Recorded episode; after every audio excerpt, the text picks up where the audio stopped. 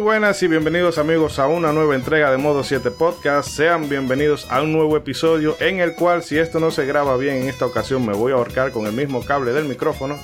En fin, que volvemos con un nuevo episodio, esta vez dedicado a uno de esos títulos que marcan un antes y un después en la historia de los videojuegos, tanto por su gameplay como por ese enfoque cinemático del que beben bastante los juegos de la actualidad.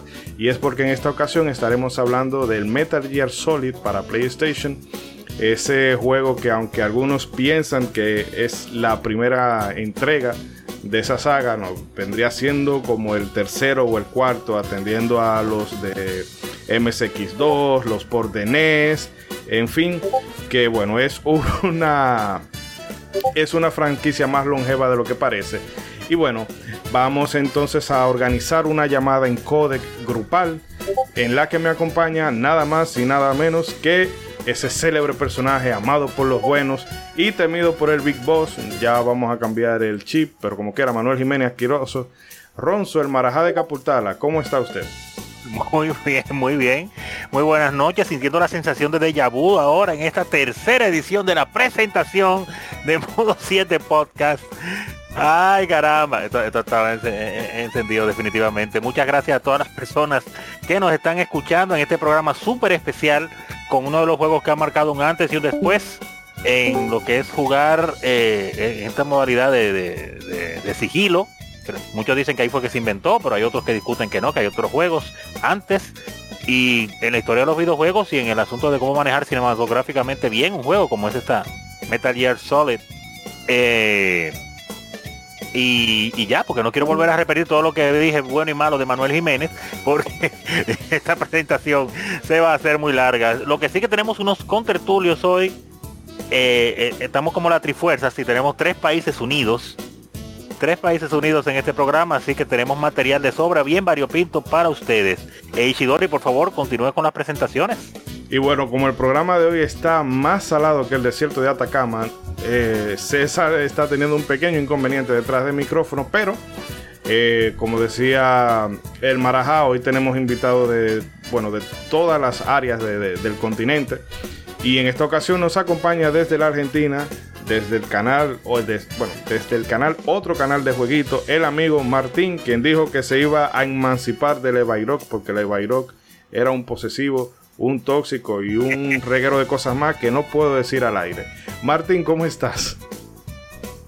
Voy a decir una cosa, ¿cómo le va, señores? Gracias por la invitación. Yo voy a decir una cosa. Esta es la tercera toma y el señor Ishidori aprovechó y me robó los chistes que yo había hecho en la primera toma. Eso vi. Ishidori, Ishidori, ladrón de chistes. Un ladrón a la clara. Tú sabes como el que, el que llega primero bebe agua limpia. Ay, sí, ahora queda usted de bonito. Usted queda de bonito. Él es invitado, tenía que darle su chiste al invitado, está increíble. Yo, yo, me, yo que estuve todo el día pensando en el chiste del codec, en el chiste, así tremendo. Bueno, bueno, yo estoy muy agradecido de estar acá, por lo menos Vamos a hablar de un jueguito que me gusta mucho, que lo jugué en mi adolescencia, que fue el tercer Metal Gear que yo jugué. Y bueno, lo voy a hacer igual porque aunque ya lo hizo. Vamos a hacer una llamada en codec. Así que Kojima, vos fuiste un visionario en el 98 que estabas pensando que nosotros tres nos íbamos a juntar como 23 años después a hacer una llamada codec para ver tu juego.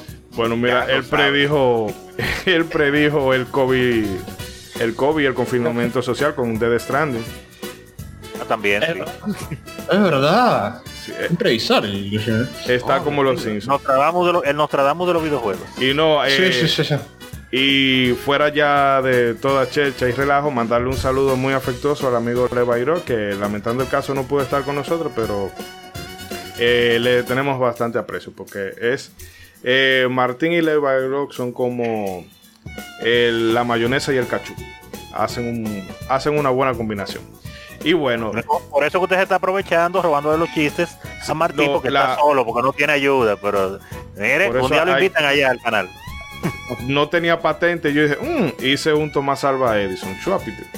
En fin, que antes de dar inicio, eh, quiero mandarle un saludo muy fuerte a todas las personas que nos escuchan en Estados Unidos, México, España, Venezuela, en Colombia, en Perú, eh, creo que hasta en Singapur se nos metieron unas cuantas escuchas. Le mandamos Un abrazo muy afectuoso a quien nos escuche desde allá. Y bueno, también a la gente del patio aquí en República Dominicana. Pero bueno, vamos a hacer un cortecito aquí, vamos a dejarle con un breve mensaje de César y venimos con todo el contenido que hemos preparado para el programa de hoy.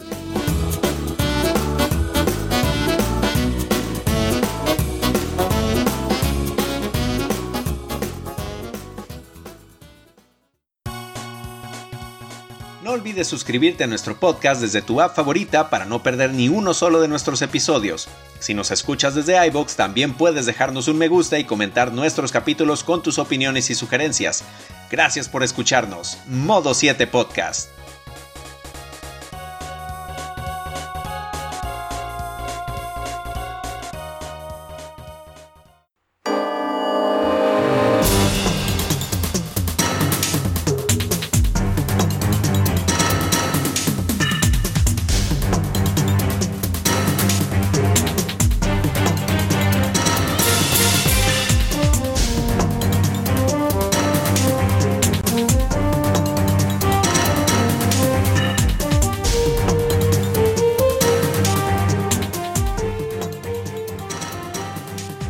Ahora sí, desde un lugar más frío que el culo de, un pingüino, empezamos con el contenido del programa de hoy desde la base Shadow Moses, que está siendo secuestrada por Foxhound. Y bueno, César se nos va a unir en un momentito porque hoy se ha juntado de todo en el podcast. Desde que los micrófonos estaban, mi micrófono estaba mal graduado, eh, fallos en el internet, la luz que se le va a uno, en fin. Pero y ahora una tormenta. Para como de malo. Eh, pero antes de meternos de lleno en harina, yo quisiera preguntarle, sobre todo al invitado en primer lugar, eh, su encuentro con esta franquicia y sus impresiones generales al respecto de ella. Bueno, como yo había dicho, el Metal Gear Solid fue el tercer Metal Gear que yo jugué. O sea, yo empecé por el segundo y seguí por el tercero y después jugué el primero, que en realidad es el tercero. O sea, yo mi sumatoria, yo no entendía nada. No, cuando yo lo estaba jugando era un laberinto de, conexiones, porque como estábamos diciendo antes que empiece este podcast, la historia de los Metal Gear casi que están al nivel de los Kingdom Hearts, cuestión de qué carajo está pasando. Eh, o, sea que imagínate que jugarlo fuera de orden encima es es peor todavía. Pues sí, fue, eh, brutal. Eh, pusiste las neuronas a trabajar a, todo ahí. No, hice todo lo contrario. Hice todo lo contrario, apagué las neuronas. ah, sí, porque no había manera, no había manera de entenderla. Optó por el me dediqué, sí, sí, me dediqué básicamente a disfrutar lo que más me gustó de, esta franquicia, que no era la historia específicamente, porque como decía no la entendía, sino toda todo el nivel de detalle que tienen estos juegos, más este que es un juego de Play 1 que uno quizás está acostumbrado a algo más duro y, poco pulido, porque era el, recién el comienzo de las plataformas de juegos en tres dimensiones.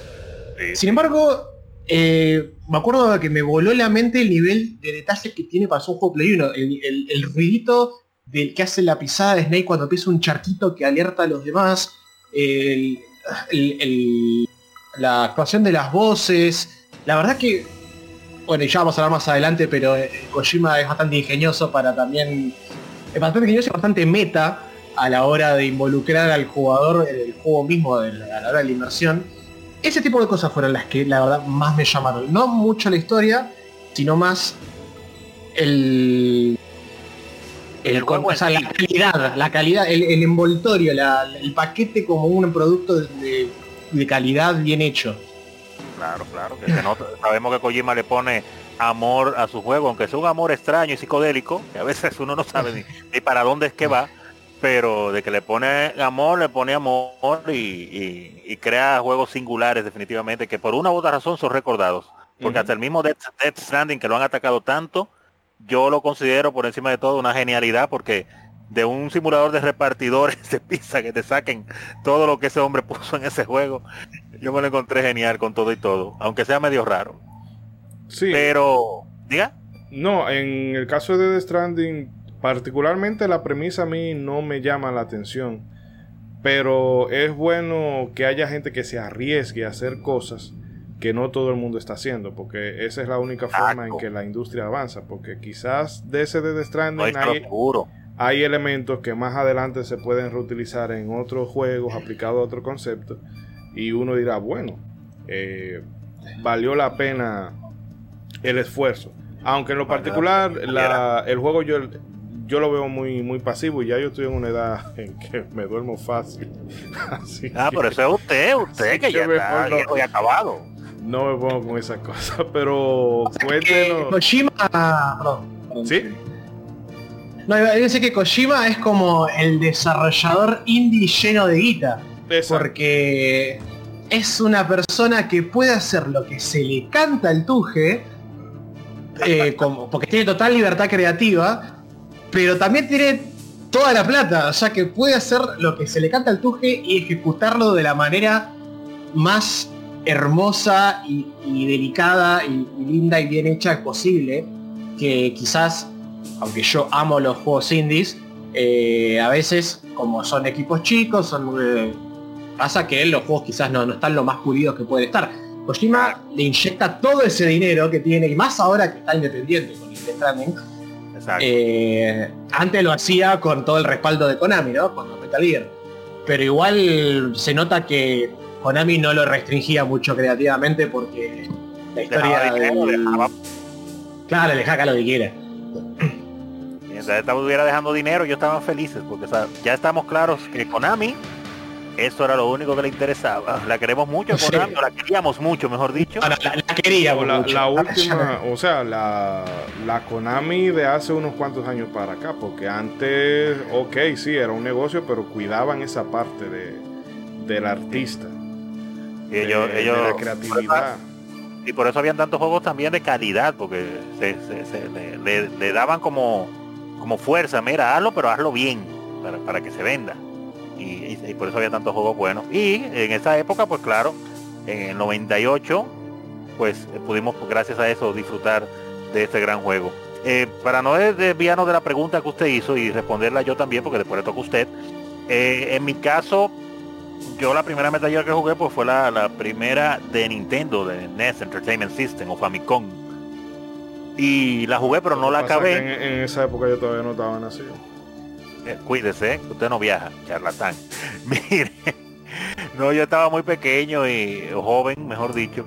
Y aunque la jugué, no, definitivamente no llegué a, a, quizá como entender la, maravilla del tipo de juego, porque fue un juego como extraño para mí, eh, bien difícil también. Entonces era como muy difícil, un poco extraño.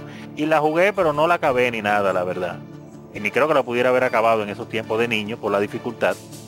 Y ya después de muchos años, cuando entonces sale esta Metal Gear de PlayStation, es que me entero que habían otras, que esta no, que la que yo jugué no era ni siquiera la, versión original y que esta venía siendo una tercera parte. Y yo, wow, y se me abrieron los ojos. Eh, primero, como le pasó a todo el mundo, viendo las revistas llegando y los reportajes del, del E3 y del Shoshinkai, creo que era en ese tiempo en Japón, la feria de videojuegos. Eh, el arte de esos juegos que llamó, me llamaba muchísimo la atención y ya cuando vino finalmente a aparecer el primer demo, a la gente a jugarlo y hablar de eso, eso fue un boom. Y uno le comía las uñas de jugarlo en esos tiempos en PlayStation. Y ya cuando finalmente salió, pues era, era algo como una, como eh, una canción cuando se pega, que todo el mundo, no importaba lo que estuviera jugando, dejó de, jugar lo que estaba haciendo, de hacer lo que estaba haciendo, para jugar Metal Gear. O sea que podría decir que esta fue la segunda Metal Gear que jugué, aunque la primera de NES realmente no la jugué mucho. ¿Y usted, Ishidori, qué tal? ¿Cómo fue su primer contacto?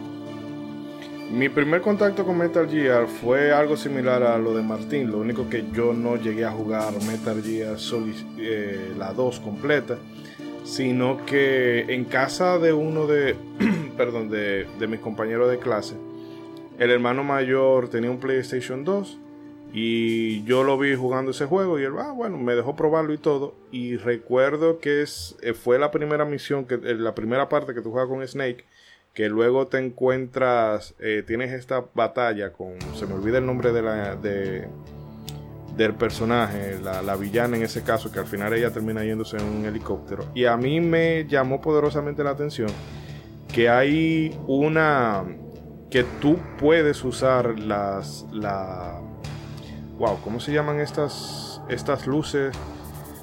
Eh, bueno, el caso es que hay una, unas, vamos a llamarle así, linterna o luces de estas que usan en escenarios y demás. Eh, borré totalmente el nombre. Y bueno, hay una... ¿Cómo? ¿Reflectores? Exacto, es la maldita palabra que tenía rato buscando. Hay unos reflectores y bueno, tienen unas, unas lonas cubriéndolo y tú podías dispararle a cuerda para que se, saliera la lona y luego con los reflectores dejarla ciega. O más o menos así es que recuerdo el combate porque tengo un rato que no juego Metal Gear Solid 2. Y eso a mí me, me dejó loco y todo lo de infiltración y demás. Eh, como obviamente yo no tenía billete para tener un PlayStation 2, todavía estaba con mi PlayStation 1, pues me fui a la segunda mejor cosa, que era jugar al primero. Y entonces en esa, eh, los juegos me encanta, o sea, como, como eh, que el, inicio de ese juego te deja loquísimo totalmente, porque es todo muy cinemático. Ahora es cierto que se ve como se ve porque es 32 bits, pero todo eh, eh, lo del briefing, lo, cómo Snake va llegando a la, base, cómo te enseñan a jugar ese pedazo de que mira, tienes que ir oculto porque tú estás desnudo ahora mismo, o sea, solamente vas con el cigarrillo. Y bueno, en fin, que yo seguía avanzando mi juego muy normal hasta que llegamos al ah. punto de que tú tienes que contactar a Meryl por codec y resulta y viene a ser que yo estaba jugando una versión verbatim de, de Metal Gear Solid.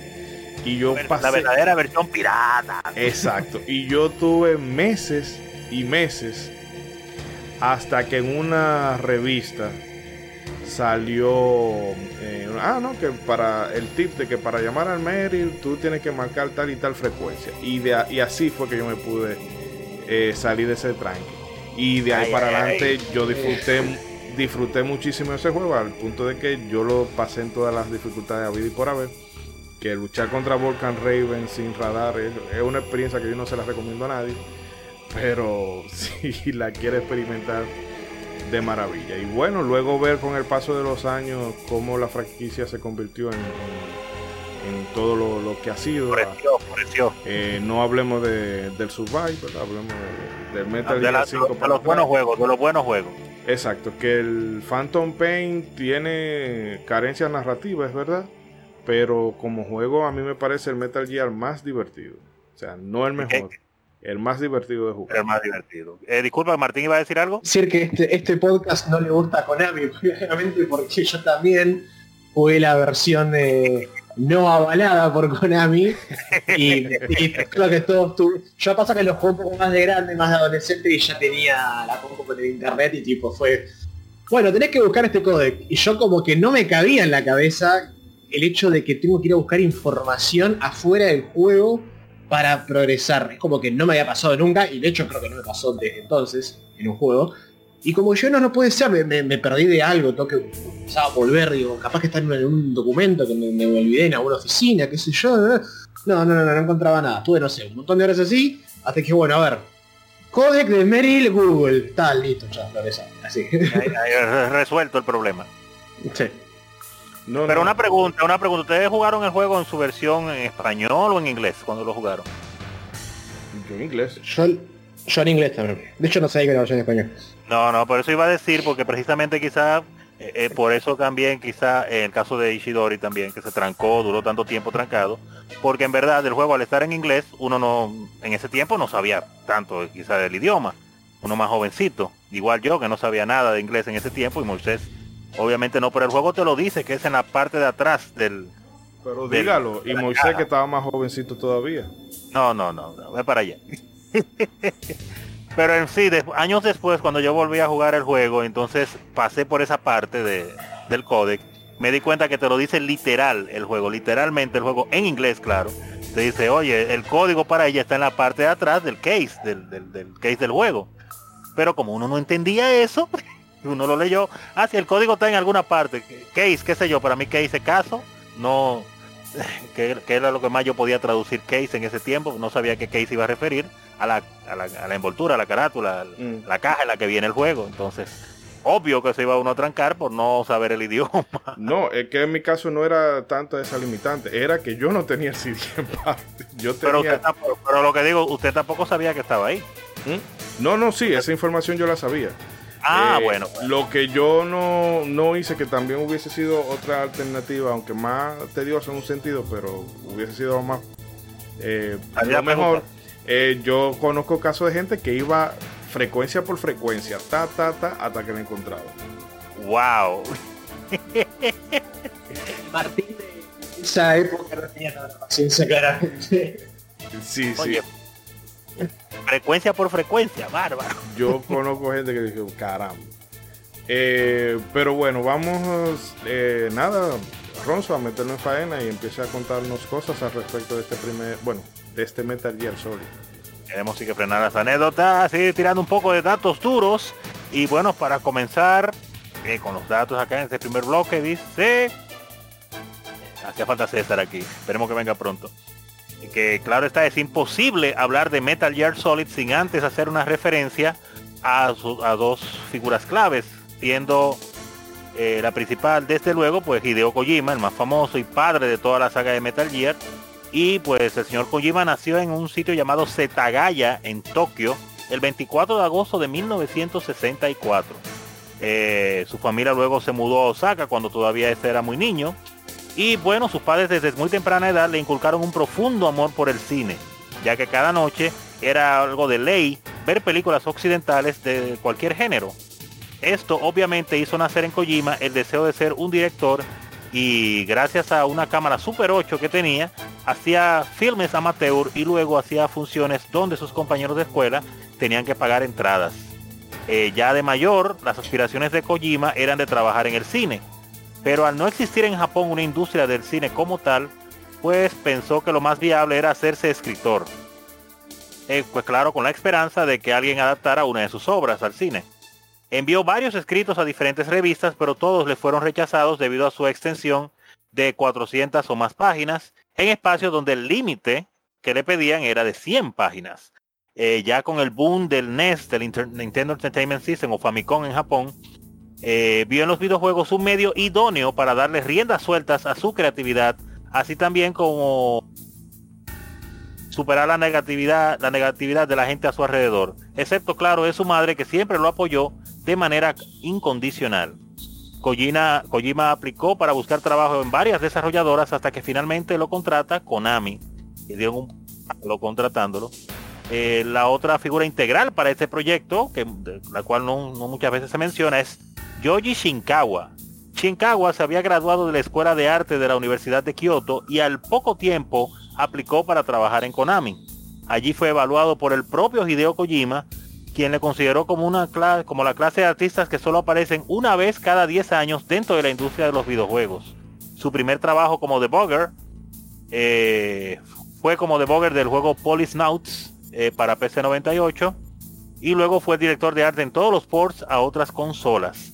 Haciendo una pausa momentánea ahí, mencionar que eh, pues se entiende por qué Kojima tiene la mente eh, como la tiene, totalmente de cine, porque como mencionaban ahí estos datos, eh, desde niño los papás pues era diario que le daban con películas occidentales todo el tiempo, películas ya de este lado del mundo, de Estados Unidos principalmente, y pues le construyeron entonces una cámara Super 8 en esa época.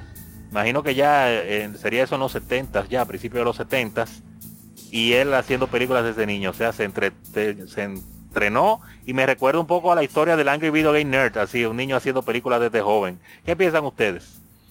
Eh, no, Kojima se define a sí mismo como alguien que hace, que es 70% película. No 70% agua, no. Sí, eh, pero, pero vamos a darle paso al amigo Martín. No, yo iba a decir que hace, hace un ratito dije que el Martín de hace unos años no tenía tanta paciencia como para hacerlo de las frecuencias, pero debo admitir que tenía la paciencia suficiente como para sentarme y jugar un juego que, el 70, como dice usted, el 70% eran o cinemáticas o llamadas de códex. Eh, claramente no, o sea, era, era algo totalmente estático que, o sea, tenés que tener una mente creativa bastante particular para que eso sea entretenido y mantener pegado al jugador a la pantalla. Porque claramente un niño lo que quiere es acción, colores, tiritos. Y la verdad, meterse en, una, en un conflicto político que te están dando exposición constantemente, hay que buscar una persona como Kojima para que lo pueda hacer. Eh, yo la verdad que en eso lo aplaudo un montón y la verdad que se nota, creo que es, como casi que su firma de autor. Se nota toda la, inspiración de cineasta que hay detrás que tiene ganas de meter en todos sus proyectos, no solo en este. No, y, la genialidad de, como tú mencionas, el juego tiene tanta cinemática, tanta historia, tantos diálogos, pero él lo dosifica y de una manera que tú como que no lo sientes tan pesado realmente, tú sientes que mm. fluye y tú te lo tiras y te lo disfrutas y sigues jugando tu juego. Pero en realidad, eh, analizándolo con la cabeza fría, es mucha, pero mucho, bla, bla, bla, mucho code, como menciona, mucho cinemática en tiempo real, pero muchas, Ahora que tú lo mencionaste, lo, como que me lo analicé así en la cabeza, el juego entero. Eh, pensando en esta principalmente, en la primera, en, la, en la Solid 1, se pasaron, se pasaron. Eh, ahí me diga, diga. No, eh, realmente que eso siempre que yo oigo gente diciendo, no, que Kojima sería tremendo director de cine eh, o tremendo guionista y esto y aquello. Pero yo, o sea, yo no veo base suficiente, o sea, no le veo tanto asidero, asidero a esa proposición por lo siguiente. Porque precisamente a nosotros se nos hace, si tú compras un Metal Gear o te pones a jugar un Metal Gear, que a veces yo oigo gente quejándose, ah, que son muchas cinemáticas. Bueno, pues tú debes saber que en un Metal Gear tú vas a ver eso. Gente hablando, y, hablando y hablando y hablando y hablando y hablando y hablando. Lo que pasa es que lo que dicen, ya tú te estás enganchado por la forma en que lo hacen, pero en realidad Kojima tiene un problema de sobreexposición. Eso, o sea, eh, eh, viéndolo desde fuera, eh, a veces yo noto que él te reitera mucho una, una cosa que ya de por sí tú te la llevas. Él como que vuelve y hace hincapié eso, vuelve y hace hincapié en eso.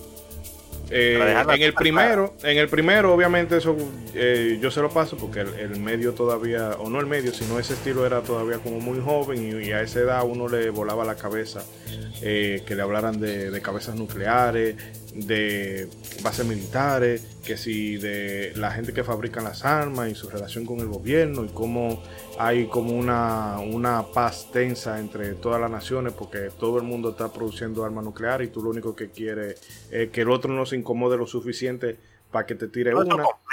Entonces eso sí es tremendamente eh, emocionante para uno, pero eh, es tú tienes que estar muy en, ¿cómo se, muy sumergido o, que te haya enganchado muy bien para tú, eh, para que no se te haga pesado. Porque fíjese cómo en las revistas le devolvían los relatos, porque era eh, cosa de 100 páginas, él le mandaba 400.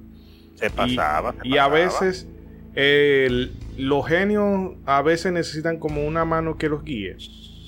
Eh, me pongo, me viene a la mente ahora el caso de Yokotaro, que Yokotaro es súper loquísimo y hace una cosa súper muy loca. Y la mayoría de las veces, vamos a decirlo así, se le abre el pecho con, la saga Niere, con, que más o menos ha ido funcionando ahora. Pero es porque yo siento que el productor le dijo, mira, eh, céntrate más y ame esto. Y bueno, también eh, tiene muchísimo crédito lo de Platinum Games, que fueron los que desarrollaron el gameplay porque los juegos de Yokotaro son un poco raros de jugar y a veces como medio me. Pero las cosas que te cuentan son bastante interesantes. Entonces eso yo, yo eh, ya para cortar porque me estoy enrollando mucho. Es que a veces a los creativos le hace falta como una, una, una guía que le diga, sí, mira, tú eres muy creador, pero enfócate la genialidad, la genialidad que a veces eh, la, mente se le eh, son tan tienen tantas cosas que, la mente lo deja loco. ¿Qué iba a decir Martín? Disculpe. No, iba a decir que es ah, en, el, podcast que estuve anteriormente acá en este, este, gran canal que fue hablando de Silent Hill 1, otra propiedad intelectual de Konami, actualmente, eh, también para que se sepa lo de la época, Lone Fire que estaba No, iba, a hacer una comparación en el sentido de...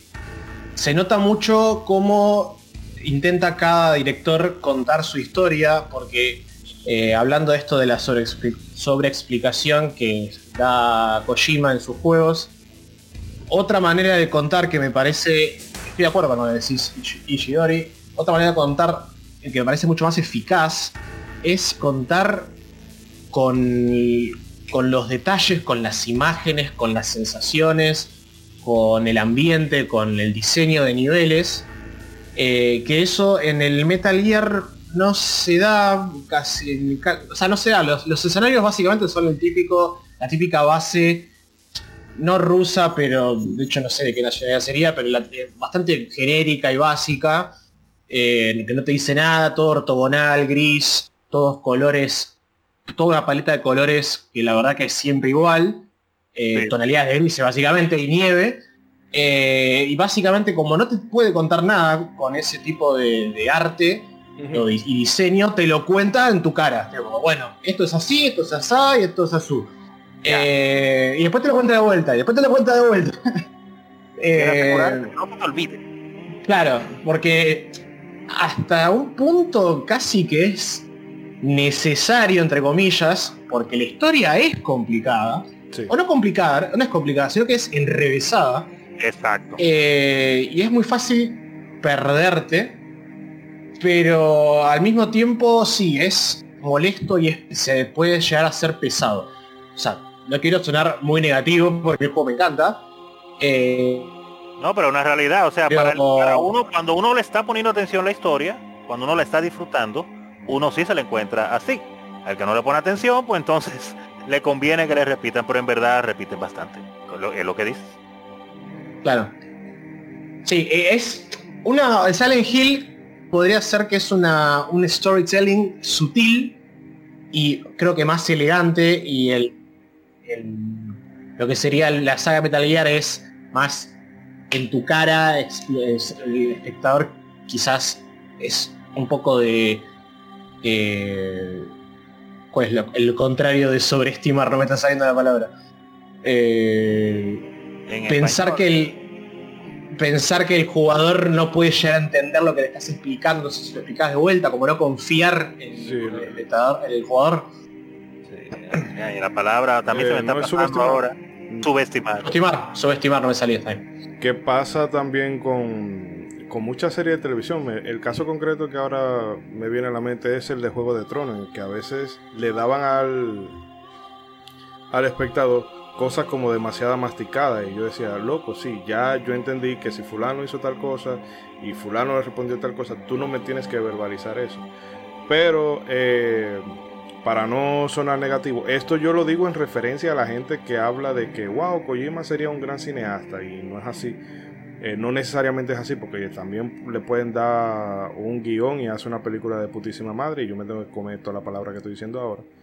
Pero me viene el caso Ronzo a la mente de de, eh, No, no, no, no, zafa. Ni, ni, ni, ni, tampoco que no alumbre, ni tanto que queme el santo. Eh, de Armando Armanza, que era aquí una figura, uno de los críticos de cine y de la gente que más consumía de cine y más sabía de cine, eh, y escritor y todo eso. Ah. Y él llegó a escribir guiones de películas y se lo devolvían porque no se adaptaba al medio. Y eso es lo que yo veo, que lo que hace Kojima para videojuegos, de putísima madre. En otro ambiente, no sé qué tanto, qué tanto eh, Usted sabe que él dice que él dice que él quiere ser el David Lynch de los videojuegos. Poniendo la barra muy alta él. Mm. Imagínese que él intentara emular ese estilo en el cine, eh, estaría fuerte. David Lynch, eh, bueno, eh, por lo menos en que te dejan la cabeza como, what the fuck, en el sentido de que qué diablo que estoy tratando de hacer, de asimilar toda la información que me han dado, pero no, no lo consigo. Pero de ahí, como usted menciona, como el mismo le ha pasado al David Lynch en alguna de sus obras, que uno dice, ¿y para qué fue que hizo esto? Quizás eso sería el mismo caso de Kojima, si hubiera o si llegara en algún momento, eh, pues a los cines, que no ha llegado directamente todavía, aunque ya con la, potencia gráfica y como han crecido los medios y los videojuegos, pues prácticamente todos sus juegos, ahora sí es verdad, especialmente los últimos que son películas prácticamente todos. Ay, caramba. Pero, pero como quiera hay que decir que es una mente prodigiosa, Kojima. Eso, los genios son así. A veces son comprendidos, a veces son incomprendidos y a veces ellos mismos no se comprenden. pero, pero son genios al fin y al cabo. Y por suerte se le ha dado la oportunidad a él de desarrollarse. Ah, quién sabe si, si hubiera seguido intentando solamente llegar al cine, no hubiera llegado a nada y no hubiéramos conocido todo esto que estamos disfrutando, como el caso de hoy, que es Metal Gear Solid que qué bueno, qué bueno vivir en un país así donde hay industria de videojuegos así local, tranquilo, que él dijo, no, no puedo ir al cine. Déjame aplicar aquí a la industria de los videojuegos. Y si no, pues le tiro al manga y al anime. Oye, pero qué bueno, los países de primer mundista, ¿eh? ¿eh? pero tenemos que seguir un poco hablando de, pues claro, de, los tratos duros acá el día de hoy. Y mencionar, continuando hablando con el señor del señor Shinkawa, que para el momento en que es, el señor Shinkawa pues y Shinkawa se une a Konami, eh, Kojima ya tenía en mente las bases de lo que sería la tercera entrega de la saga de Metal Gear. Esta franquicia que había nacido ya en el año 1987 para la consola MSX2, pero que casi no lo hace, ya que el primer Metal Gear surgió de un proyecto estancado. Konami tenía la intención de sacar un juego centrado en el concepto de la guerra, sin embargo el desarrollo de este iba a tropezones. Finalmente, se le deja a Kojima a cargo de la planeación y este, viendo las limitaciones de hardware, decide cambiar el enfoque a un juego de sigilo inspirado en la película El Gran Escape, The Great Escape. El cambio que él hizo a modo sigilo e inicialmente no cayó muy bien, en parte porque Konami, ah, porque Kojima aún era pues un novato en la compañía y por otro lado, el concepto de un juego donde la misión principal fuera escapar no se veía como algo divertido.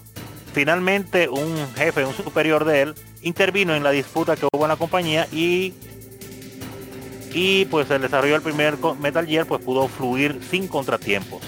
Este título vio la luz solo en Japón y Europa.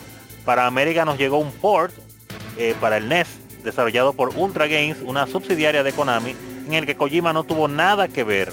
Ambas versiones, aunque aún así, fueron excelentes éxitos comerciales. Eh, el éxito de la versión de NES de Metal Gear motivó el desarrollo de otro juego llamado Snake's Revenge o La Venganza de Snake, específicamente para el mercado occidental. Según lo cuenta Kojima, un día uno de los programadores de ese título se le acercó y le comentó del proyecto. Además le pidió que hiciera su propia secuela porque aquello no era un Metal Gear verdadero. Esto motivó la creación del Metal Gear 2 Solid Snake también para el MSX2, aunque esta vez solamente salió en Japón. Para resumir este título, basta con decir que retroactivamente se ha convertido en un juego bastante aclamado, además de, mucho, de que muchos de sus elementos jugables y de trama pues hicieron su transición al Metal Gear Solid de PlayStation. Y haciendo otra pausa aquí, mencionando estos datos, eh, esta última parte, eh, es real. O sea, uno no conoce ese juego, o por lo menos yo no lo conocía para nada, obviamente, porque es juego japonés. Pero ya tiempo después, cuando le di para atrás, digo, déjame ver de dónde es que viene toda esta historia que está mencionando mi Metal Gear Solid que me hablan de, del Fox Hound, de dónde vino el ninja, todas estas cosas, y uno se va y le da para atrás al Metal Gear 2. Y ahí en Metal Gear 2 en MSX está todo, porque ahí tienen codec y tienen mapa y todo, y, el elemento de sigilo, lo único que como es un juego de sprites, pues la cámara no, no se mueve. Eh, no sé si alguno de ustedes ha jugado eh, esa Metal Gears pre 3D, alguna de ellas, sea la de Nintendo, la MSX. Eh, por ejemplo, usted, Martín, solamente ha jugado las, las que fueron 3D. No, yo la verdad que no jugué ninguno de los dos. Sí, o sea, sí lo jugué, pero muy para, por arriba, diciendo, ah, mira qué loco, y lo saqué porque no quería jugarlo porque no, no tenía... Es muy viejo, muy bien. O sea, no, no porque sea viejo, sino porque no me llamaba la atención, pero me acuerdo que me había venido esos juegos en la versión eh, como expandida, que creo que se llamaba Substance del Metal Gear 3. Exacto, sí. Eh, y sí, la verdad que no, no, pinchó ni cortó. Igual me da mucha intriga jugarlos porque después esos juegos Kojima los hace retroactivamente importantes cuando saca los juegos del 3 y el 5, que son precuelas. Eh, porque el 5 va directamente hacia el comienzo del Metal Gear 1, tengo entendido del el, MSX2. básicamente, a, sí, toda la... el tema con el Big Boss y demás, que aunque no queda realmente todo tan cerrado, que me parece que incluso sacaron el resto de juego en cinemática. Yo realmente me quedé como en una de las... Eh, yo realmente a ese Metal Gear 5 no le puse tanta atención a la historia. Yo lo que iba por ahí matando... Ah, ve, busca un tigre por ahí, le entraba a balazo, le ponía un globo para que subieran con él, eh, elevándolo por el culo. Pero a la historia no le puse mucho caso, pero por el contexto y como te aparece el boss ahí, se entiende que va a empatar con, si no con el primero, con, con, el de MSX. Correcto. Eh, y, bueno, y, por, y esos juegos pues también, claro, como usted mencionó, empatan con el majestuoso y maravilloso Metal Gear Solid 3, caramba. Pero no estamos hablando de ese el día de hoy. Eh, eh, pero no, Martín, disculpa si tú ibas a completar algo más. No, no, no. La verdad que no, no tengo mucho más que decir porque como soy joven no jugué. eh, no, pero solo... Diga, diga. No, no, sí, solo voy a decir que lo poco que vi era como si una versión eh, Viste que hay un término más nuevo de hoy en día que son los remakes en vez de remakes. Oh, exacto que parece, los, los Metal Gear originales parecen, es, lo digo en chiste porque claramente no es así, pero parece un remake del Metal Gear Solid de PlayStation porque básicamente el mismo juego pero con sprites 2D. Tienen las mismas mecánicas y todo. Exacto. Eh, que Kojima lo hizo bien. ¿Usted llegó a poner la mano a algunos de esos, Ishidori? Yo eh, probarlo como mera curiosidad, pero no a terminarlo de que de forma dedicada. No, definitivamente no. Hay que darle un día de esto, aunque sea por curiosidad. Si no es que son demasiado difíciles. no, una de las cosas que Kojima le criticaba al primero que hicieron en NES era eso, que él decía que era demasiado difícil y que no daba tiempo a que el jugador se acoplara a la mecánica del juego. Y se lo encontró soso. Sin embargo, el Snake Revenge, em, él le tiene como cierto respeto, vamos a decir así, porque dice, sí, respeta, eh, no es canon, pero respeta el concepto, ¿verdad? Tú empiezas con un Snake desarmado y luego tienes que ir armándote como mejor tú puedas. Y se nota eso, de que él al primero de NES no le tiene como ese aprecio, pero al segundo él dice, ah, bueno, sí. Aunque a mí me da por pensar que yo creo que el pana le dijo, eh, el, el, que se encontró en el metro, digo, mira, estamos haciendo un Metal Gear 2, loco una bacanería. Y él dijo, ah, está bien, hijo de su maldita madre. Ahora yo voy a hacer uno para que ustedes vean cómo que se hace de verdad. ¿Cómo que se hace de verdad? Porque el ego de Kojima me da a mí que da para eso. ah, sí, yo te voy a enseñar cómo que se hace. Realmente. Pero para que usted vea también cómo funcionan las compañías. Porque él hizo ese primer Metal Gear. Se vendió bien, gustó toda la cosa. Y no lo buscan a él entonces para hacer el segundo, ¿no? Arrancan y hacen otro por otro lado, no hay problema, se comercializa y todo y no tiene nada que ver con él, por aunque sea, ¿qué le costaba a ellos? Ah, no, no, tú, no vas a estar involucrado en ese proyecto, pero aunque sea, mira, esta es la persona que lo está haciendo, dale par de consejitos, tú sabes. Pero Konami, no, no, no, dale Ahí tenés a la Konami, ahí tenés a la Konami que conocemos hoy en día. Sí, definitivamente Konami era Konami como quiera en esos tiempos, increíble. Sí, sí. Y que bueno, eso más o menos lo adelanta eh, Rey, que no va a estar directamente con nosotros, pero nos ha dejado un audio con una novedad bastante interesante. Y es que precisamente en esos estudios grandes pasa eso, que no es que todo está interconectado, eh, o sea, no es que hay una comunicación eh, en donde todo el mundo sabe todo sino que este estudio está trabajando en esto y cuando viene a ver tú hiciste un juego pero le están haciendo una versión para una consola y tú ni puta idea, porque al final de cuentas eh, para la junta directiva tú eres un número más, por así decirlo, de, dentro de los empleados y ellos lo que piensan es en billetes. Billete, billete, dinero, dinero. ¿Sabe que Siempre, siempre. Otra cosa antes que se me olvide, que me causa gracia este juego, ahora que lo recuerdo, es que, bueno, en, la época que yo, pues, eh, jugaba NES, tuve mi primer NES y todo, que fue en los noventas, siendo un niño. Eh... Ok, Mr. Trump hablándonos por el chat, hablamos en un momentito. Ah, sí, tiene problemas todavía con internet. Eh, recordando los tiempos de, del NES y las maravillas del mundo antes del internet, que ya hay personas que, que ni se imaginan mundo que no esté interconectado totalmente y al segundo. Que una de las grandes discusiones que a veces se daban entre nosotros los jugadores en ese tiempo era eso, que si el Snake Revenge era o no realmente un Metal Gear, porque no se llamaba Metal Gear. Entonces nos decían que sí, porque obviamente el nombre Snake, el mismo tipo de juego y todas las cosas. Y otro decía, no, pero es que no, es que mira, hay una cosa diferente aquí, ese juego está un poquito diferente allá, está bueno, pero no, pero no había manera de confirmar esos datos. y ahora todo está tan rápido como espera tu momento, sacas el móvil, dice, pa, pa, pa, Google. Pone la pregunta y Google te encuentra la respuesta inmediatamente en un foro que puso esa respuesta hace 15 años y ellos tienen guardada esa información. Hmm. Increíble el mundo antes del internet. Pero nada, nada, nada. Eh, bueno, eh, hay algo más que vayan. No, este bloque creo que no tenemos nada que hablar. Podemos pasar al otro, ¿verdad, Ishidori? Sí, sí, puede, puede seguir. Claro, claro, claro, vamos a seguir, claro. Ah, bueno, eh, y el gran escape, si no lo han visto, háganse un favor y veanla. O sea, no, Es, no, no vayan a pensar que ustedes se van a encontrar con una cosa estilo Metal Gear. Nada que ver. Pero... No, pero deben de verlo Deben de verlo porque ahí el, su crea, el creador de su juego tan, que tanto usted adora se inspiró ahí. Algo él vio ahí. Hay que ver la película. Sí, no, porque es de un grupo de, de presos, bueno, de prisioneros de guerra en, la Segunda Guerra Mundial. Y cómo van armando una serie de túneles para escapar. Y el final es un poquito agridulce, pero eh, vale la pena tirarse. Ah, ah, vale la pena. Qué bueno, qué bueno, qué bueno. Eh, decir, eh, para continuar con los datos, que con los detalles generales de Metal Gear Solid en la cabeza, pues Hideo Kojima le pidió a Yoji Shinkawa que trabajara en un diseño del Metal Gear Rex, que es el eje central del, proyecto, claro está. Tenía que verse imponente y agradable.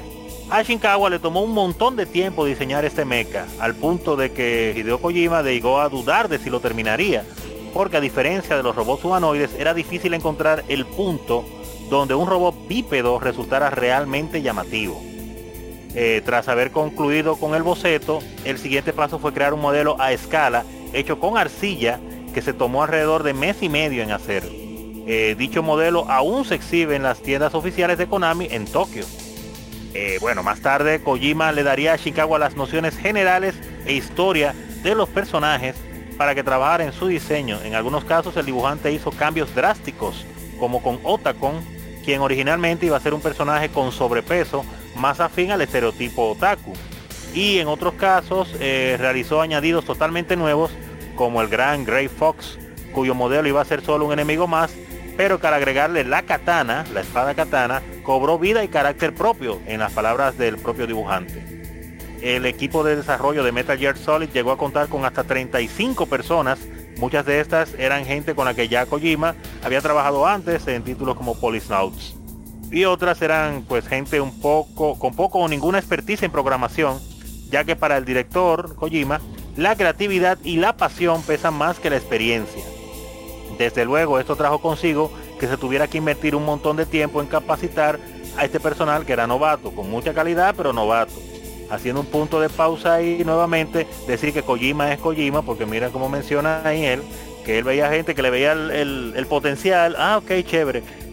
Es verdad que hay que aprovechar el potencial, el potencial mi hermano, pero eh, también y todo, era el dinero de la compañía que estaba rodando y Konami diciéndole, Kojima, tú eres duro, estás creando un proyecto bueno, pero, pero, pero vete al paso. Y él, no, no, no, esos son los que resuelven, esos son los que saben.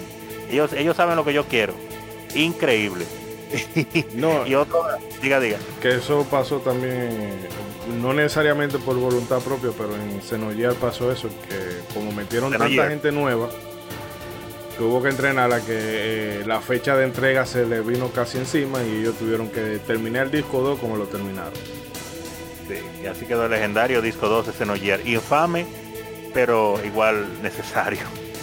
Eh, en todo caso, me no sé si a ustedes les pareció curioso eh, esa partecita que mencionan ahí con la creación del, pues, del Metal Gear Rex, que es el, robot mecha eh, insignia del juego ahí, como mencionan ellos de que, le daba mucho trabajo crearlo para que se viera bien, un robot bípedo, pero eh, eso era ya en Japón, que están hartos desde hace, desde los 70 creando animaciones con robots, pero acá en América todo lo que era robot uno lo consumía full, sin, sin, discriminación. Por lo menos yo, no sé, por ejemplo, Martín, ¿usted veía muñequitos de robot en esos tiempos? Mira, yo te voy a decir que para mí, esto lo tenemos que admitir todos. Yo empecé a jugar Metal Gear porque vi justamente al Metal Gear en la, en la una imagen en internet, la, la tapa de una revista, algo, y dije, fuck, qué copado. Y, y vaya, o sea, es, es un diseño que está hecho para que niños de 12 años digan, wow, eso sí que es cool. Y bueno, ya ahí te agarran, con eso. Es como que es el gancho, por lo menos ese fue mi gancho. No, no, claro sí.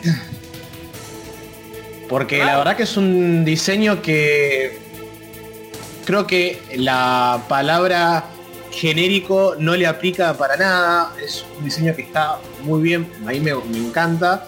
Y cuando estabas leyendo de los datos duros, tocaste un tema que es el tema de los diseños de los personajes también. Y para el que no jugó, para que no jugó este juego ni ningún Metal para darte una, una, un panorama un poco general. Uno habla de un, que es un juego de espionaje, de la Guerra Fría, yo, es más o menos que una imagen mental. Pero vos también tenés que tener en cuenta que en este juego hay un fucking ninja con katana que se hace invisible luchando contra un viejo tipo vaquero que le corta la mano y después tenés a un psíquico que, que flota en el aire o sea, el nivel de libertad que se dieron con los eh, personajes y enemigos es... Y bueno, el, hecho de que encima se lo dejaron hacerlo. Eh, uno, uno en este, en este tipo de historias siempre se espera el enemigo ruso, que siempre es el malo, que es, oh, tiene una risa súper malvada y, te cuenta el plan antes de matarte. Claro, algo así. Eh, y no, en este caso no. Para nada. Eh, no, no, no, para nada. Eh, es, es, muy... No, perdón. Sí, sí.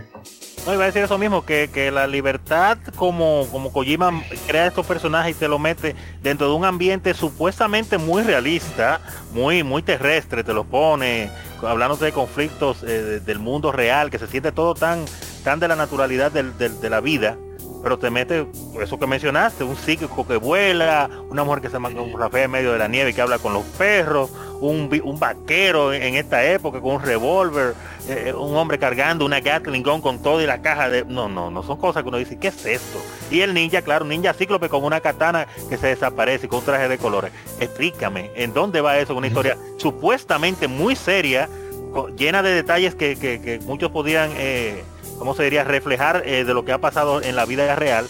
Y él te mete todo eso y tú lo hace sonar muy lindo y muy, y muy como justificado. Te lo justifica en la historia, que eso esté como real.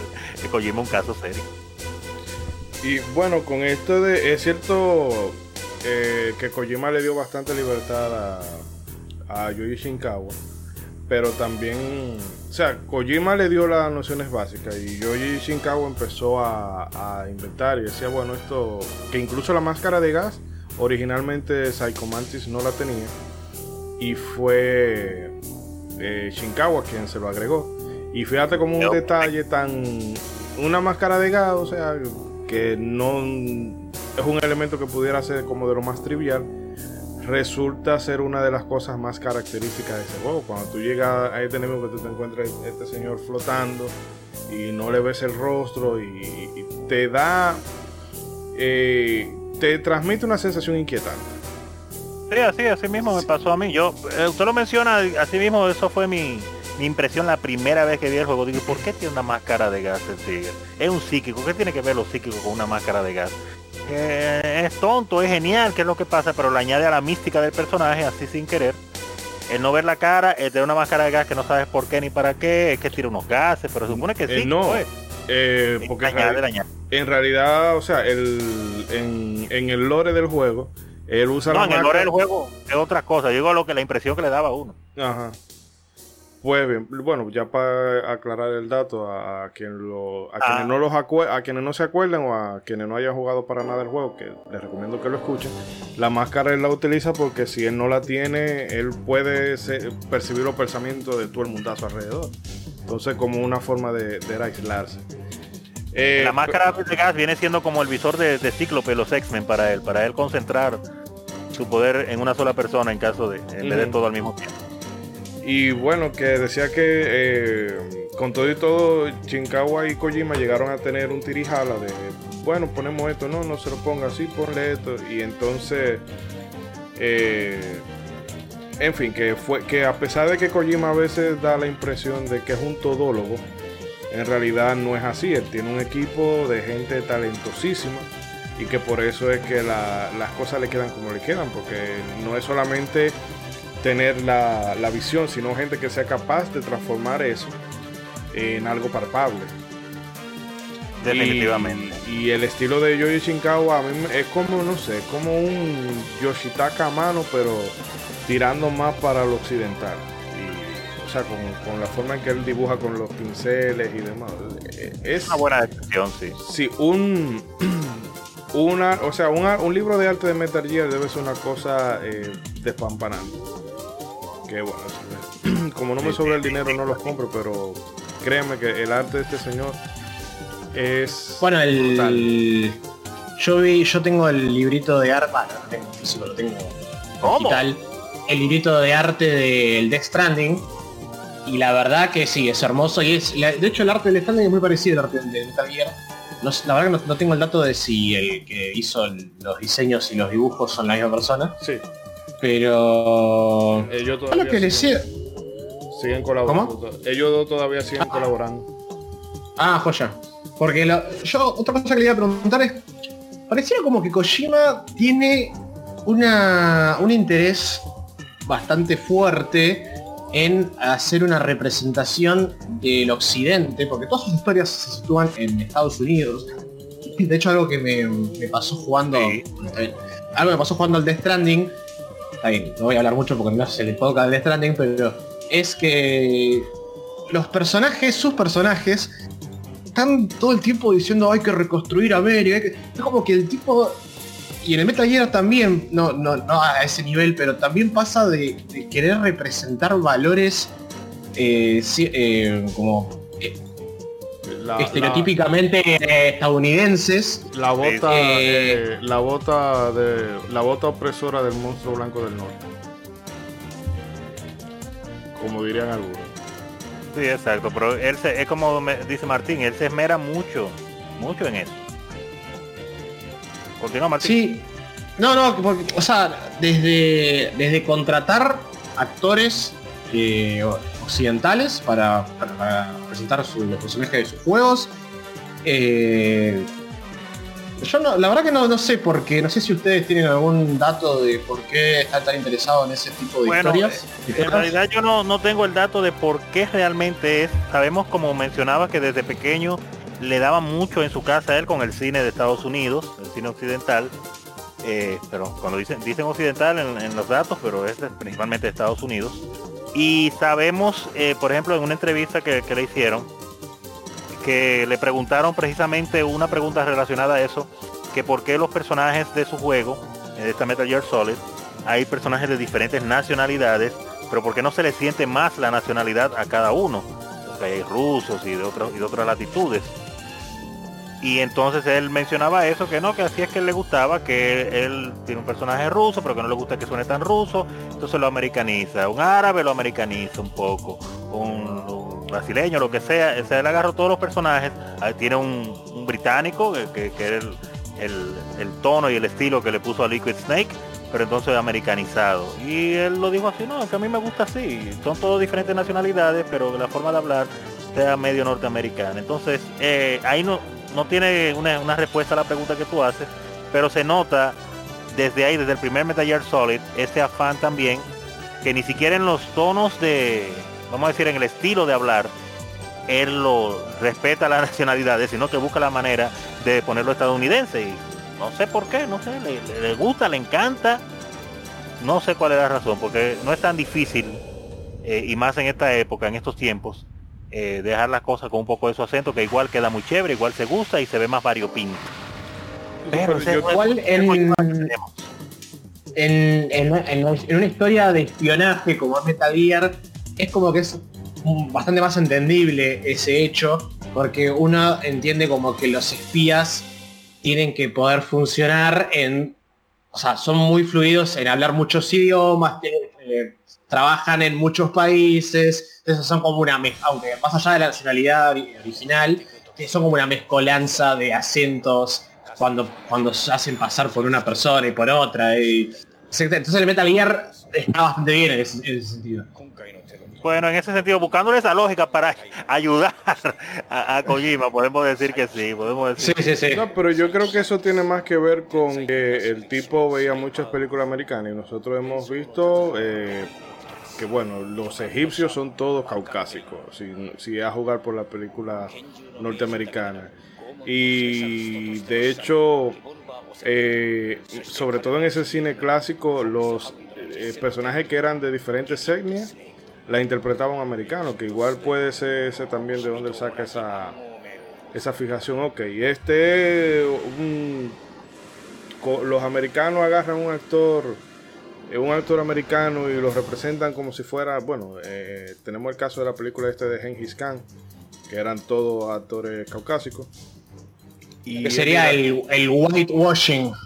Exacto, y yo voy a poner este personaje que es de una diferente eh, de, tal etnia, pero hablándome un inglés perfectamente fluido, americanizado, haciendo la, la equivalencia con ese, con ese personaje que es de una etnia X, pero tiene a un americano representándolo, o algo así.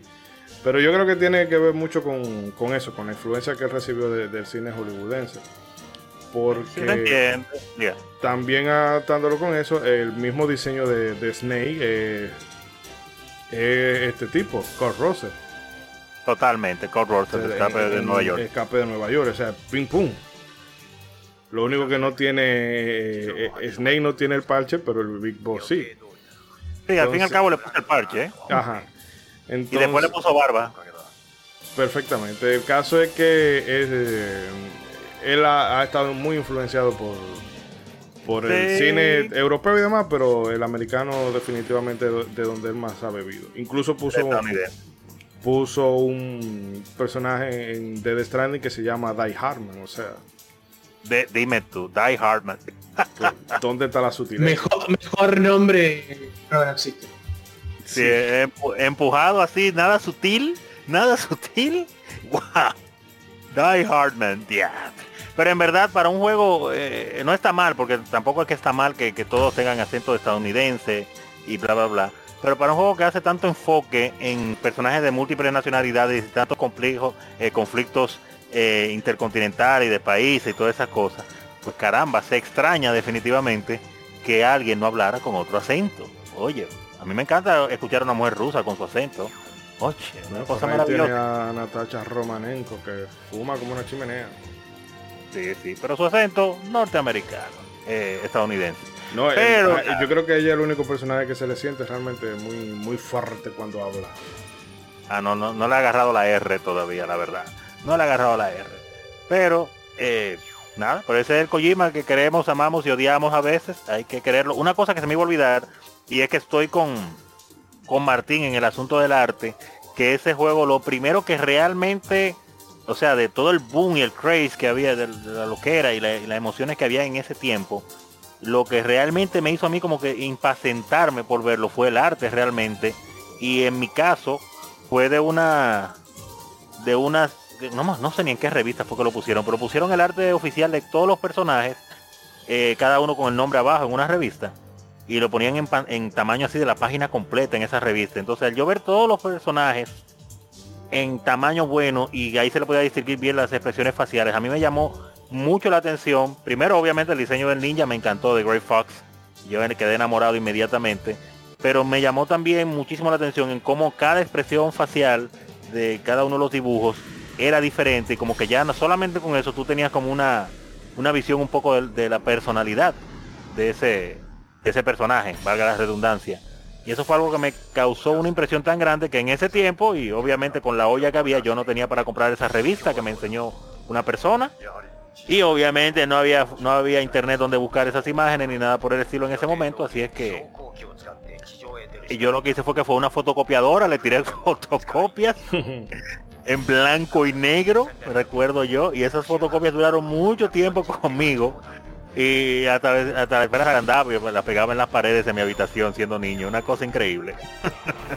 Sí, es como un poco... Eh, es, ese tipo de imágenes a mí también me encantaban, es un poco como esa expansión de la imaginación que hacíamos nosotros cuando jugábamos en la Play 1, porque claramente el personaje no se veía como en la, imagen esa, se veía cuatro, cuatro, polígonos se veían, pero vos en tu cabeza lo estás imaginando como en la imagen, y decís, oh, qué cool, qué, qué bien esto que estoy jugando. Eh, a, mí, a mí me, servía, no solamente con Metal Gear, me servían casi todos los juegos de Play, de Play 1. Sí, sí, sí. Y, principalmente lo que me, ahora mencionando lo que yo mencioné de las caras, pero en Metal Gear Solid en, prácticamente no tienen cara las personas. Son unos polígonos. No tiene cara, seamos honestos. No hay algunos que hacen un esfuerzo y le pegan un sprite a algunos, pero, pero pero en este ni el esfuerzo hicieron, una sombra en los ojos y eso era de que los ojos, una sombra. Pero, aún así las caras de Metal Gear se ven mejores que la de los personajes de Xenoblade Chronicle en Wii. Wow, de año, pero no, le dé tan duro a la pobre Xenoblade. Tan buen juego, ¿eh? buen juego, pero la cara estaba fatal. Eh, eh, otro que hace un corte, Moisés, porque si nos llevamos el gusto, seguimos hablando de la, imagen aquí. Vamos a hacer un corte, le vamos a dejar con unos minutos musicales. En esta ocasión, eh, el tema de Solid Snake. Eh, que bueno, apareció originalmente en el Metal Gear 2. Que eso, eso también es confuso, porque Metal Gear 2 Solid Snake eh, que pudiera confundirse con Metal Gear Solid, eh, Solid, 2. El caso, lo mismo. Sí, el caso es que bueno, esta música también aparece en, en una de las frecuencias de codec, creo que antes de pelear con Volcan Raven. Se me escapa la frecuencia ahora, pero ahorita con la magia de la, de la edición le ubico el dato. Y bueno, le dejamos con eso y volvemos con más de Metal Gear a la vuelta. ¡No te vayas!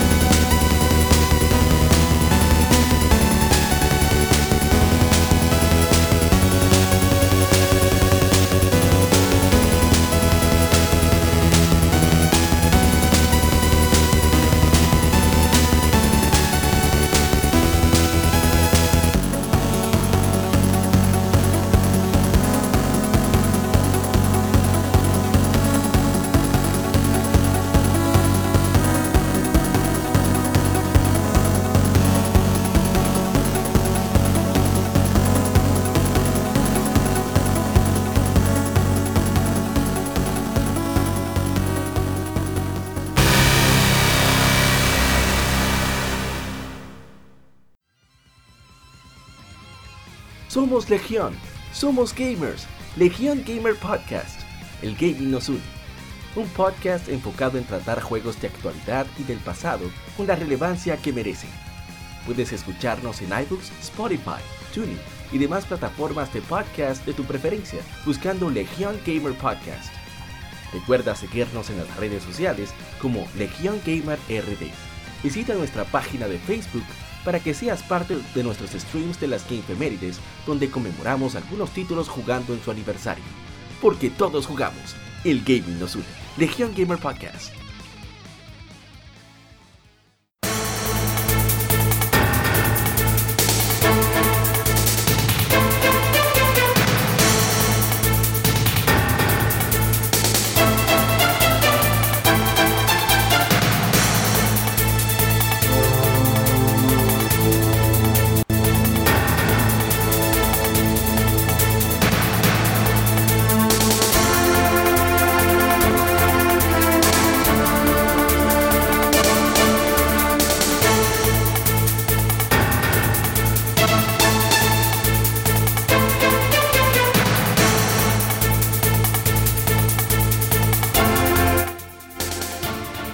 Estamos de regreso, queridos amigos, pero antes de continuar con todo lo que tenemos eh, en este bloque, vamos a pasar a bueno, la parte que más nos entusiasma a nosotros, que es la de los comentarios de ustedes, amigos oyentes.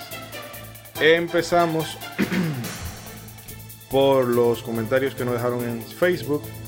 Eh, el amigo John Bobis nos, nos deja, los jugué hasta el 5 y al Peace Walker. Resumiendo, el primero un juegazo de acción y duelos épicos entre super soldados con una trama rara, pero que funcionaba bastante bien. La OST es para la posteridad, una maravilla. El 2, una fumada con el rubio de los Backstreet Boys de protagonista, mucho kung fu, un vampiro, Metal Gear por doquier y una historia que no había por dónde cogerla. Que al 2 lo que le pasa es que hasta que tú no, y esto es un inciso, eh, lo que le pasa es que hasta que no llegan los otros juegos, no te terminan de explicar mucho de lo que hay ahí y tú te quedas en el aire. Pero ya con, con alguna cosita del 3 y el 4 sobre todo te quedan como más, más claros. Bueno, eh, continuando con el comentario de John Bobby, el 3, un puto juegazo, ahora sí, más realistas, con partes de infiltración, una trama de espías en la Guerra Fría, un tema inicial al más puro estilo de 007, amenazas nucleares, una fe fatal que aún me provoca elecciones y un villano que disparaba balas por los puños, aplicando la electricidad que le salía de no vamos a decir dónde. Un juegazo, lo de realismo, muy bueno. El 4, buena película.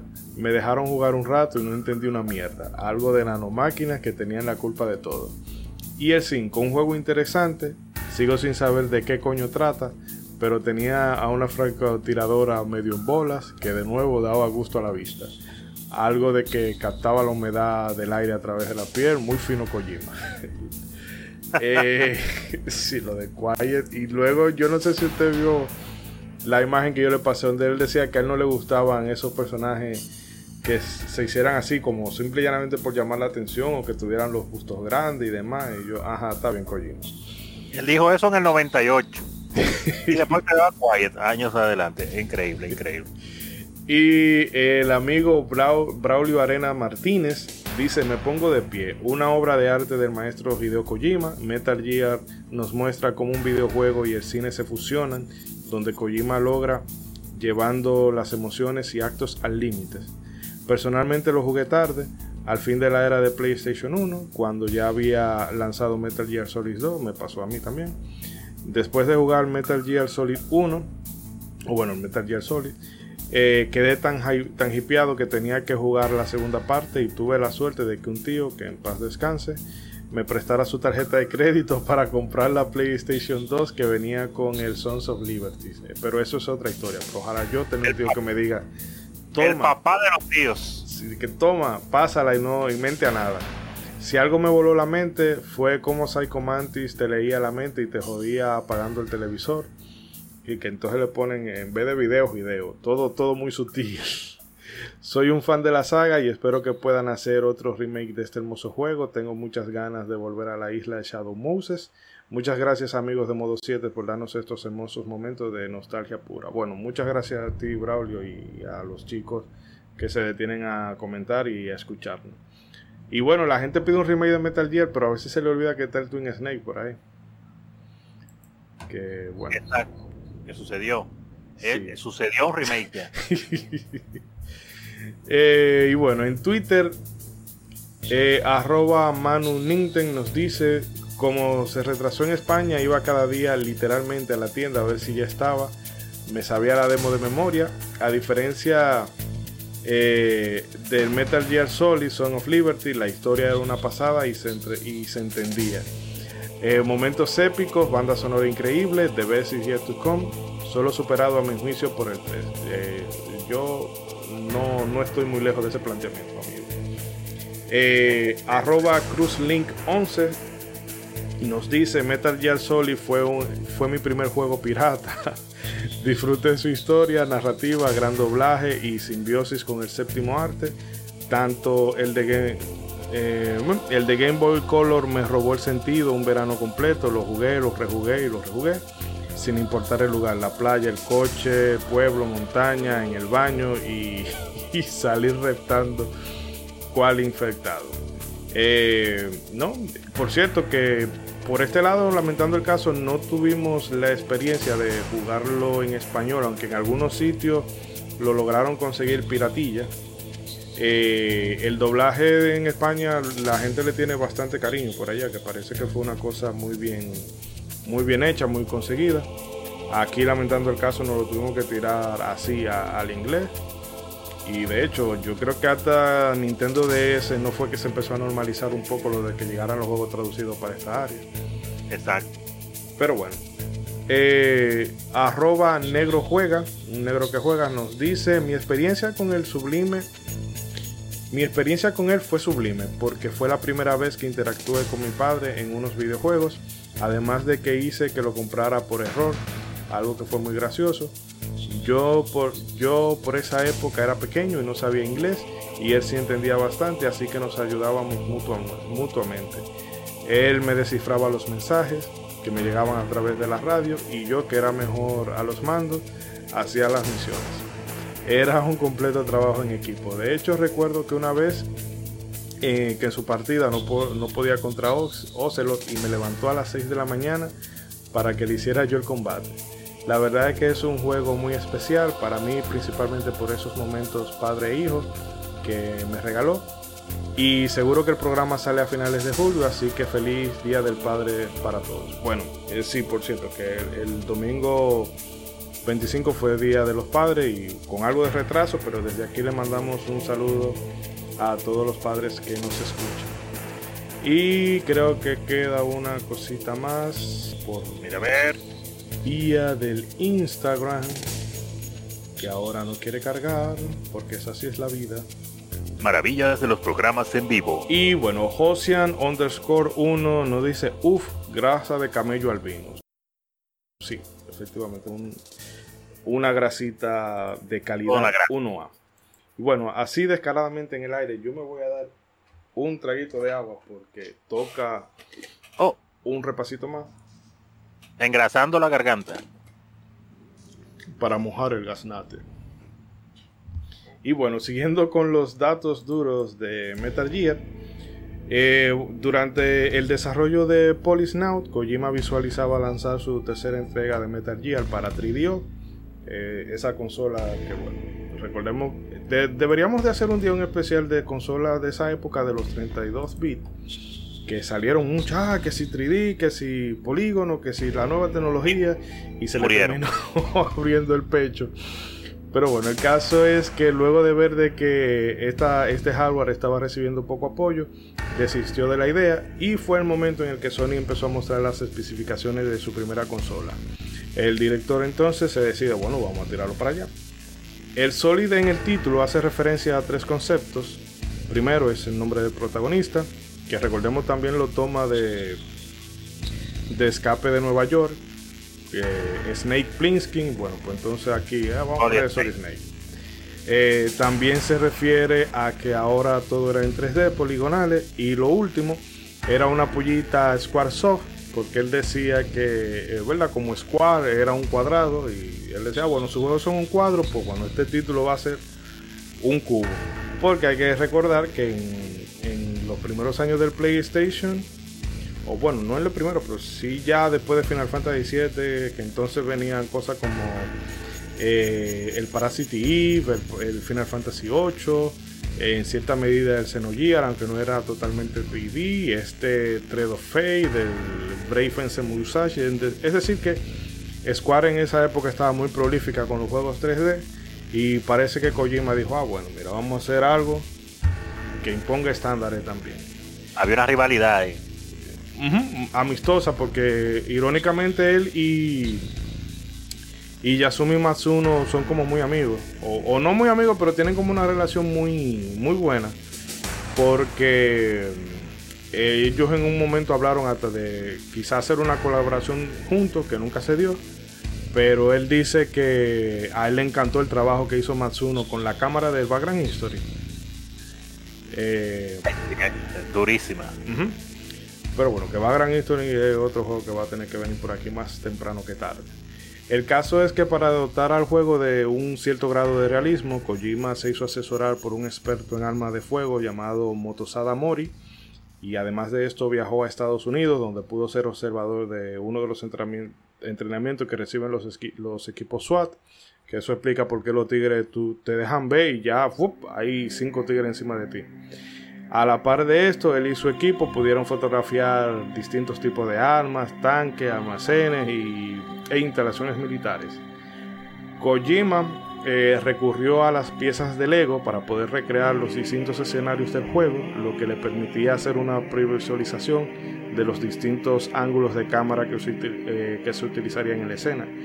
Eh, y eso es literal, hay de, un making of por ahí, que el tipo, los, el escenario que tú juegas, eso lo hizo Kojima en Lego. Me gusta mucho la Lego. y al respecto de esto, Takashi Mizutani, el artista encargado de hacer los modelos poligonales, comentó que desde el inicio las escenas cinemáticas estaban pensadas para hacer en gráficos in-game y no CGI, que eso era lo que se estilaba en la época, a pesar de que Konami parece que estaba metiendo presión. Imagino que por lo mismo de, mira, Final Fantasy VIII, eso, esas escenas de animación se ven brutales, nosotros queremos algo así, pero Kojima no comprometió su visión en ese sentido. Y bueno, el proceso de creación de estas escenas era que Kojima escribía, ¿verdad? Bueno, va a pasar esto y esto y esto. Mientras tanto que Sotoyota, que era otro de los artistas que habían en el equipo, desarrollaba un storyboard. Y bueno, este storyboard era lo que Mizutani y su equipo utilizaban para animarla. Después de todo esto, Kojima decía, ah, bueno, esto sí, esto no, eh, agrégamele esto o cámbiamele aquello. Y bueno, el caso es que tanto Toyota como Mizutani estuvieron a cargo del desarrollo de la demo que presentaron en el E3, que aunque es totalmente CGI, eh, que la gente pensaba que iba a tener escena así, solamente se hizo porque no había nada jugable en ese momento. Eh, y no sé si Martín o Ronzo quieran comentar algo al respecto de, estos puntos comentados, de la tiranía con Square, eh, el cierto realismo de del juego, la cámara, la animación, lo que ustedes crean. Yo iba a comentar como un gran, eh, como un ferviente jugador de la competencia que era, me estoy enterando que era la competencia en ese momento, que era Square.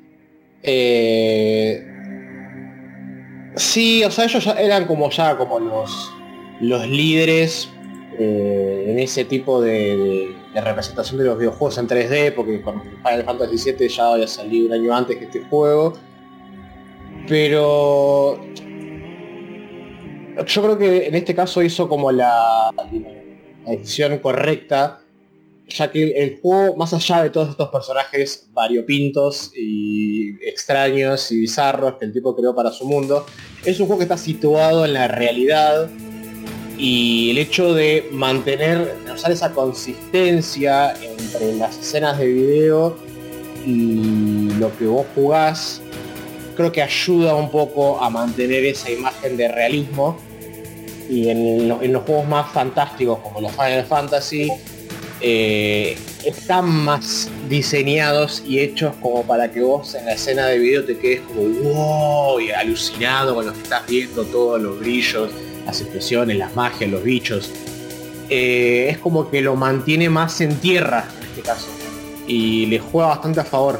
A mí, a mí la verdad que me gusta bastante, como la, también hace como más eh, más fluidos las transiciones. Me acuerdo que en el principio del juego vos tenés una escena de video en el que estás en una. estás en, las afuera de las instalaciones y te hay como una plataforma de helicóptero y el juego como que te está mostrando algo con barras negras abajo y arriba como si fuera una película y la transición al gameplay es que esas barras negras desaparecen y listo, estás jugando. O sea, no hay nada de por medio. es que hay un, es un video y de repente corte y todo hace el gameplay. Es como totalmente fluido. Sí, porque las cinemáticas tenían eso, de que eran muy espectaculares y todo, pero eh, el contraste entre lo que tú jugabas y lo que ellas te presentaban era creaba disonancia, pero en Metal Gear te lo mantienen así. Y que disculpe Ronald, pero ya para terminar este apunte, eh, la única, o bueno, de los que yo recuerde que usaran ese recurso de una transición super mega fluida, es el caso de Los Odyssey. Cuando tú empiezas. Ah, no, el caso de Los Odyssey es famoso. Que tú ves, oh, la cinemática, sí, eh, eh, eh", y tú, oh, espérate, no sigue. O mejor dicho, espérate, que ya empezó la, batalla. Porque tú no te das cuenta cuando ocurre la transición de, de, la cinemática al juego, salvo porque te aparecen los menús de repente. Yo creo, yo creo que esa es la transición más perfecta que se ha hecho de full motion video a gameplay en la historia, yo creo porque de verdad que no se nota, pero para nada cuando entra. Pero eh, eh, mencionar eso que mencionó Martín era algo que yo discutía mucho en esa época de, PlayStation, el 64, en esos tiempos. Y era eh, el asunto de ese, el uso excesivo de cinema, porque como se pusieron de moda, Metal Gear es un buen uso de, los cinemas en tiempo real. Pero había un grupo de juegos igual de acción que aparecían así y de diferentes tipos que te los rellenaban de cinemáticas, de mini cinemáticas, a veces de 5 segundos, 10 segundos, 15 segundos. A veces era como por gusto. Y yo a mí personalmente me molestaba porque me sacaba a veces de la acción de juegos que sí me gustaban. Y yo lo discutía mucho, me alegra que Martín piense igual, porque yo discutía mucho eso, que yo llegué a un punto y dije, oye, ya yo no quiero cinemáticas. Yo quiero una cinemática al principio y una en el final. En el medio ya yo no quiero cinemáticas. Y yo valoraba muchísimo un juego cuando yo veía que tenía cinemas hechos en tiempo real, precisamente por eso, para que no me sacara de la acción. Y Metal Gear fue un caso pues excepcional en ese caso, Metal Gear Solid. Eh, quedó, quedó excelente. Eh, no me acuerdo ahora de un caso malo de ese tipo ahora, pero sé que yo estaba muy molesto en esa época. Lo discutía muchísimo porque había gente que era ciega con la emoción de los full motion videos en ese tiempo donde quiera que había uno ya decían que ese era el mejor juego y mientras más tuviera pues mejor. Y yo no no no no no es que no puede ser pero atención la gente que dice ay cuando los gráficos no eran importantes todo el tiempo todo el tiempo la gente le ha hecho coro a los gráficos incluso yo recuerdo gente que veía el Alin eh, wow el de Game Boy. Diablos cómo se me va a olvidar eso dios mío el Link Awakening ajá la cinemática de cuando Link va en el, en el bote, en la balsa y la tormenta y todo eso. Y yo recuerdo a alguien que me dijo, eso en PlayStation 2 se vería mucho mejor. O sea que la gente siempre ha, tirado para lo gráfico. Siempre, siempre, porque por ejemplo, cuando salió la primera Super Mario Bros., ¿qué llamó la atención? Eh, y de muchos juegos de NES, el asunto de que el scroll fuera continuo, que no fuera pasando de una pantalla a otra. Y luego cuando salió Super Mario Bros. 3, que se ese cambio gráfico del estilo de la 1 y la 2 a las 3 fue algo brutal que le voló la mente, la cabeza a todo el mundo, a pesar de que, y, al, mismo tiempo de subir los gráficos, subieran la cantidad de mundos. O sea, los gráficos siempre han sido importantes, lo que pasa es que con el tiempo uno, algunos seguimos disfrutando de los gráficos así, y otros totalmente lo dejan de disfrutar, pero siempre son importantes. Eh, iba a decir con relación a, a, antes de continuar, que me gustaría pues eh, ver esos videos que usted menciona de cuando Kojima pone todos los escenarios con piezas Lego porque debe ser un trabajo montar todos esos escenarios. A él le tiene que gustar mucho eso. Ya quisiera el Martín chiquito tener todo eso en Lego, ¿no? ¿Disculpa? Que ya quisiera el Martín pequeño tener todos esos Legos que tenía. Ay, sí, sí.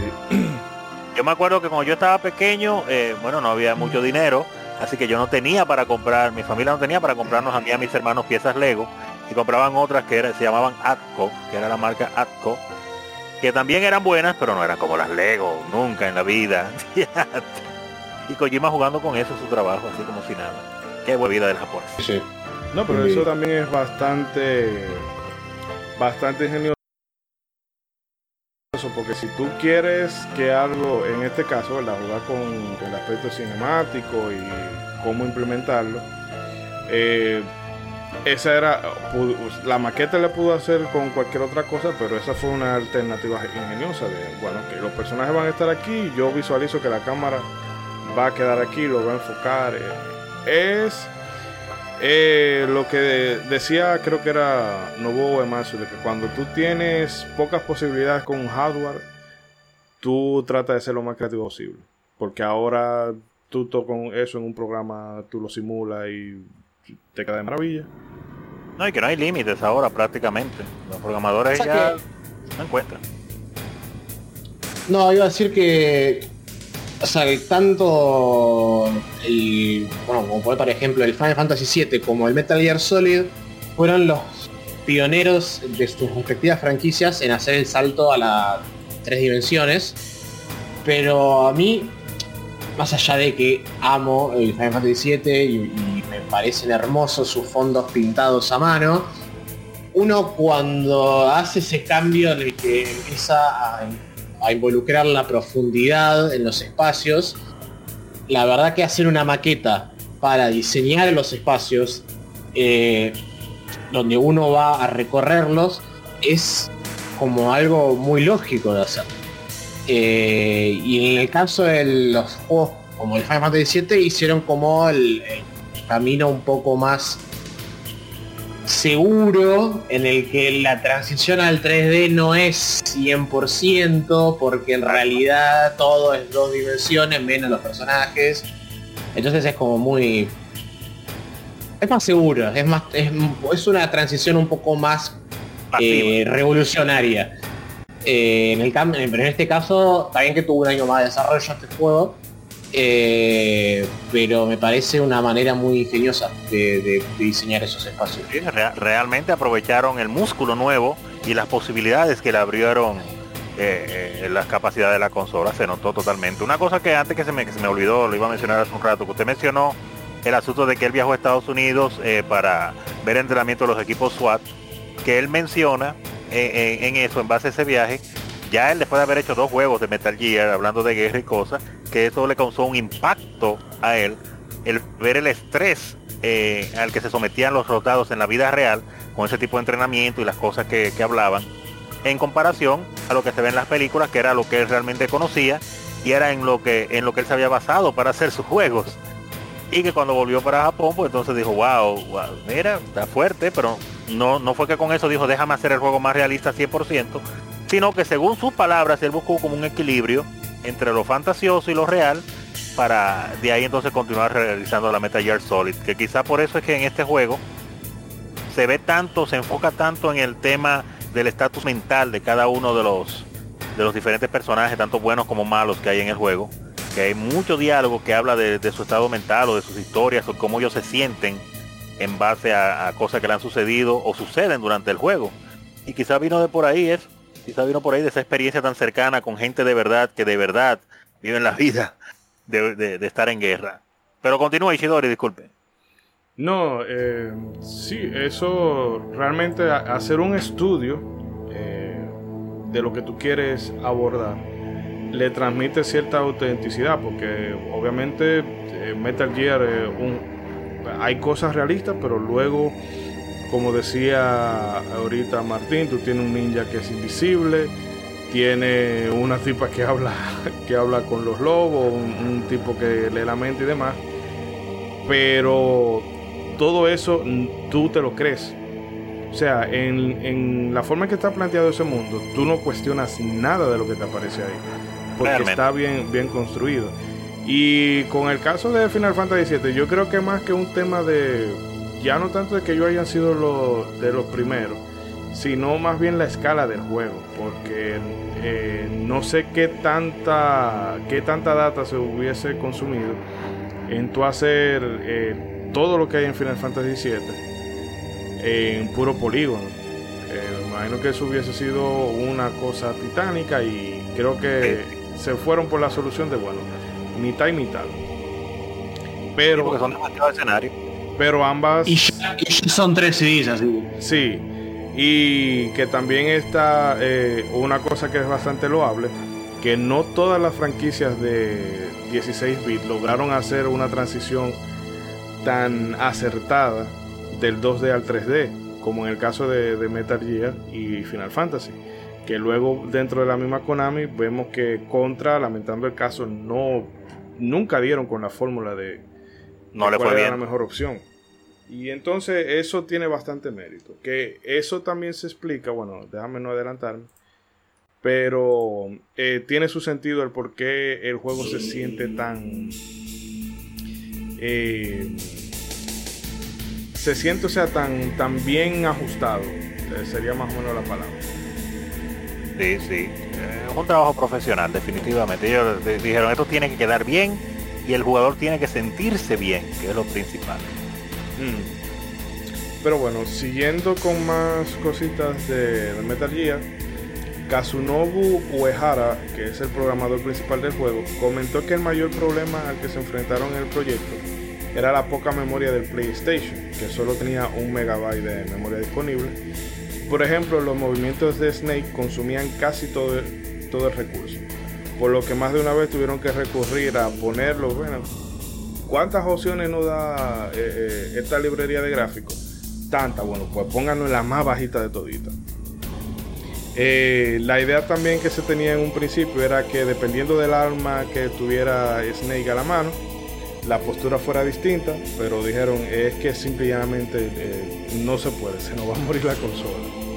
Pobre PlayStation.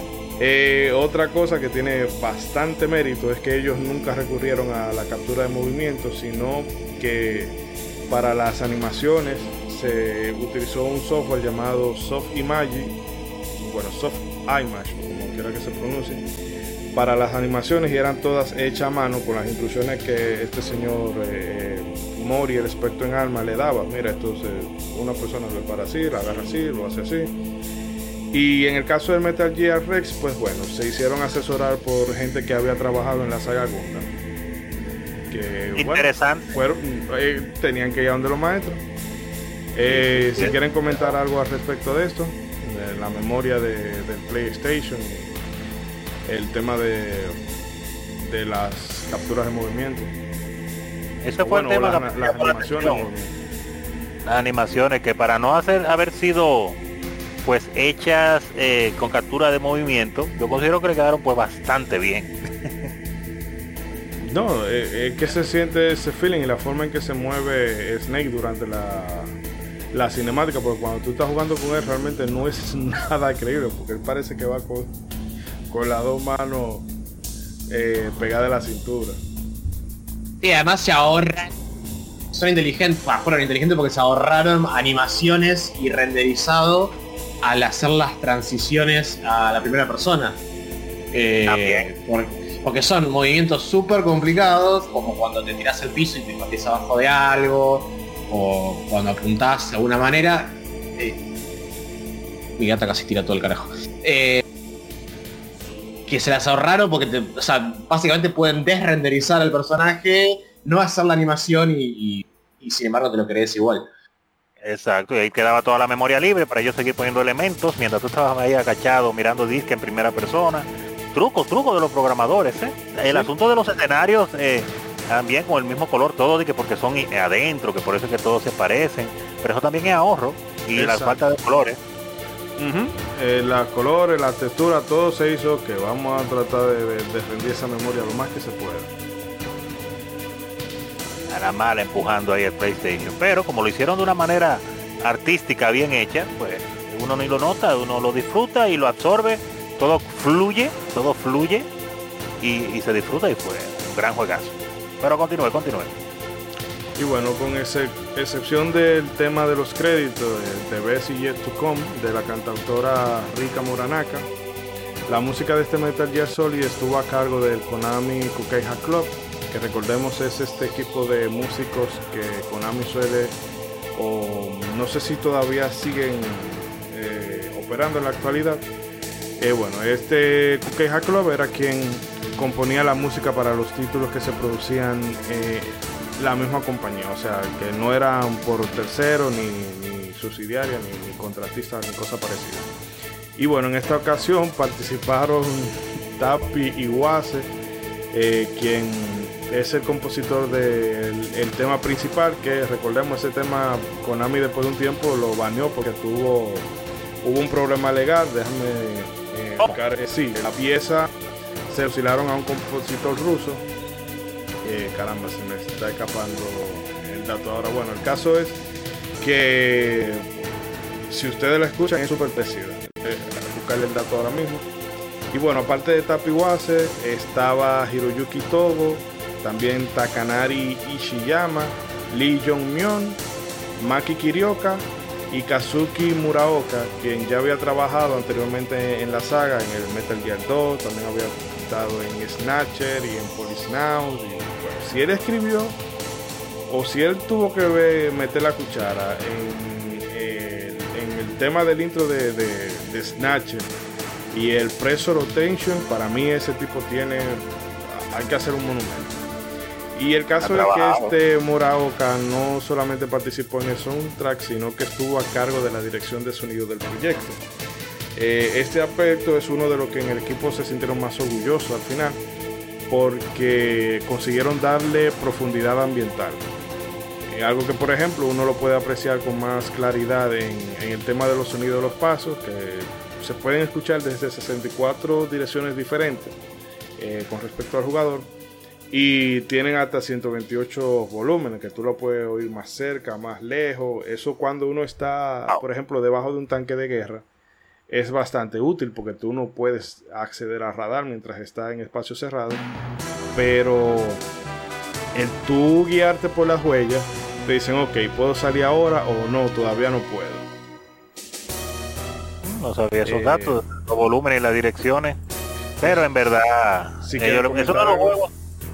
Sí, no, eso iba a decir que, que este es uno de los juegos que definitivamente es recomendable jugarlo, escuchándolo y jugarlo con buen sonido, porque vale la pena el trabajo de ambientación que ellos hicieron. ¿Y el amigo Martín? Sí, dos cosas. Primero que estoy muy triste de lo que me estoy enterando del tema del Metal Gear, porque el tema de Metal Gear es un temazo que me encanta y toda la vida me encantó. Y que ahora enterarme que está baneado por cuestiones legales y que encima está robado es como un golpe al corazón. Eh, necesitamos más datos. ¿Cómo? Digo que necesitamos más datos, no, no, puede ser, no puede ser, no puede ser. No, es, es, que es, es, que es un tema de Metal Gear, es un claro. No, pero cuando oyes eh, el tema en el que se inspiró el, compositor el supuesto tema original. Eh, no, es que no supuesto, es que yo se lo voy a pasar, usted va a decir no, o sea, no. El ruso se lo robó el japonés. bueno, oh, oh. Los rusos se eh, apropiaron de las cosas. Eh, sí, continúa. Lo otro, lo, otro, que iba a decir era que, creo que lo, había dicho al principio, que justamente el tema del trabajo del sonido, en conjunto con todos los detalles que tiene este juego, fueron las cosas que me atraparon. Porque me acuerdo que en la primera pantalla uno, cuando juega los juegos de Play 1 se espera que puedes ir por todos lados, no, te esperás un nivel de detalle muy, muy alto, es una consola que estaba iniciando en, 3D y bueno, lo que podía. Entonces en la primera pantalla del juego, que vos porque pisaste un charquito, el tipo que está a 3 metros te escuchó y te va a investigar, es como que wow, esto es re realista, esto es como la vida real. A mí la verdad que me voló la mente eso. Eh, hoy en día capaz que no te llama la atención porque es algo súper normal, pero en el 98 era algo la verdad, que para mí era impresionante. a mí me, encantó. Para todos. Sí. Eh, le confirmo el dato a las personas. El tema lo compuso Georgi Spiridov y el título original es Pushkin's Garland. Que bueno, eh, el turururururururu, o sea, fue, Es excelente, fue es demasiado, excelente. fue demasiado descarado ahí en ese caso. Tengo que, tengo que escucharlo hace un rato. Pero apoyando lo que dice Martín ahí, ese, ese cuidado de la ambientación de ese juego es también lo que lo ha hecho así, porque tú es un, es un feeling que te entra, un sentimiento eh, de experimentar todo lo que el juego te pone tanto en los ojos como en los oídos, que, que- que es épico, porque son detallitos, como tú mismo mencionaste, como el de pisar el agua, pero también es el- los sonidos de fondo que te ponen. Te ponen una música de fondo a veces como ligera, suavecita, que se escucha casi a veces hasta lo lejos, pero también están los sonidos de fondo, se escuchan a veces como, como choque del metal, porque tú tienes una base eh, subterránea en medio de, la- de- de- de todo ese hielo. Y, y entonces los guardias que van caminando por aquí y por allá a veces hablan y tú escuchas esas voces a lo lejos. Y, y son muchísimos detallitos, a veces hay una chispa por acá, la iluminación, en algunas partes donde se ve la nieve cayendo, que se ven así los copos de nieve. Eh, eh, Es un conjunto de cosas que tú te sientes como wow, pero qué bien todo está en este juego, caramba. Diga, eh, Isidori, ¿qué Como que- Eh, Lo más satisfactorio de ese juego cuando tú le rompes el cuello a una gente, como se oye. Caña, qué crudo. No, no, pero es que Sí, sí, es, es so satisfying. Así como que el... O sea, no lo creó él, pero popularizó tanto el, el- el hecho de tener que estrategizar a tal nivel el tema del stealth. Porque no es solamente que no te vea y bueno, pasás cuando lo está mirando. Es el hecho de que vos tenés que ver, casi que tenés que planear y planificar por dónde vas a caminar. Porque si vos pisas la nieve, el tipo te va a escuchar y te va a venir a tu segundo. Capaz que vos querés que el tipo te escuche, así que así viene, pero vos lo pasás por el costado de una caja, pero uh, tenés una luz. Bueno, tenés que ver cómo la, la atravesás por otro lado, capaz que te notás por abajo, capaz que la puedes pasar por el costado, lo- listo, la pasás. No, tenés dos guardias más, bueno. Y así estás como por pantalla a pantalla. Es un juego que está diseñado por pantallas. Eh, y es como que es un juego casi que de puzzles, de, de puzzles eh, cada pantalla. Y eso es la verdad que es excelente. Me parece que. eh, bueno, eso como que fue evolucionando ya en los siguientes entregas. No, no sé si se usó como que trascendió esa mecánica, como se hizo de otra manera, pero en el primer juego eh, era como, eran como casi autocontenidos lo- los, los pases. Sí, definitivamente. Detalle también En el interesante. 4 eso sí se perdió mucho. En el 5 tampoco También. que el stealth sea como tan vital porque tú puedes agarrar, yo muchas veces lo que hacía era, ok, un misilazo, ¡pram! muerto todo el mundo. Y sí. Y ya. De hecho, en el 1 podías alertar todo a la mierda, que te estén todos buscando, cruzabas una puerta a la siguiente pantalla y te tocaba. Nadie más estaba buscando. Es como... Pero eso son, cosas que uno le, eso son cosas que uno le perdona, tú sabes, porque limitaciones del, del sistema. Y, y Claro. de- como el rango de visión de los guardias, que mucha gente se reía de eso, digo, pero recuerden que al fin y al cabo es un juego, tiene que tener una serie de reglas, porque si te ponen que los guardias tengan visión como visión real, tú no vas a poder andar por ninguna parte, porque te van a ver a tres Están kilómetros. todavía. Pero sí, es una cuestión más de dificultad que limitación de otra cosa. Para el ajuste también. Una cosa que me causaba mucha gracia a mí es que los guardias, que son los enemigos normales ahí que uno se encuentra desde el principio, es el detalle que ellos le pusieron, detalles como siempre digo que tiene este juego, la personalidad. Entonces tú, estos guardias, que algunos tú lo ves que son, están parados y casi no se mueven, otros se la pasan pasillando, algunos se duermen en, en su posición. Pero si le pasas rápido cerca o haces algún ruido, pisas agua, como tú mencionas, se despiertan y plomo contigo de una vez. Ahí sabes lo que tenés que hacer, ahí tenés que ponerte la famosa caja. Ahí cuando te pones la caja y te haces ese pelotudo. Oye, qué risa con eso, la verdad. No sé dónde le salió eso de la caja a Kojima, pero quedó para la historia que todavía se usa y todavía en otros juegos le han hecho homenajes a la caja de Metal Gear. Es como un meme, es un meme así. Es un meme, sí, definitivamente. Es cultura popular ya, total. Sí, sí, sí. Pero eh, son, son detalles, son elementos. Eso es lo principal. Es como todas esas piezas cayeron tan bien y formaron ese producto que cuando uno lo analiza objetivamente, cualquiera de esas cosas se, hubiera exagerado o se hubiera disminuido y quizás se hubiera roto el equilibrio del juego y no fuera un juego bueno y recordado eh, como lo es hoy. Eh, bueno, tenemos el caso del Twin Snake en el que exageraron tanto las cosas que eh, quedó, ah, bueno, sí, un juego ok. Sí, pero, no fue, no, sé, no fue mejor que, que, el original precisamente por los ajustes que le hicieron. Porque eh, e incluso ese cambio que ellos hicieron de porque ellos lo que hicieron fue agregarle la jugabilidad del Metal Gear Solid 2 al primero.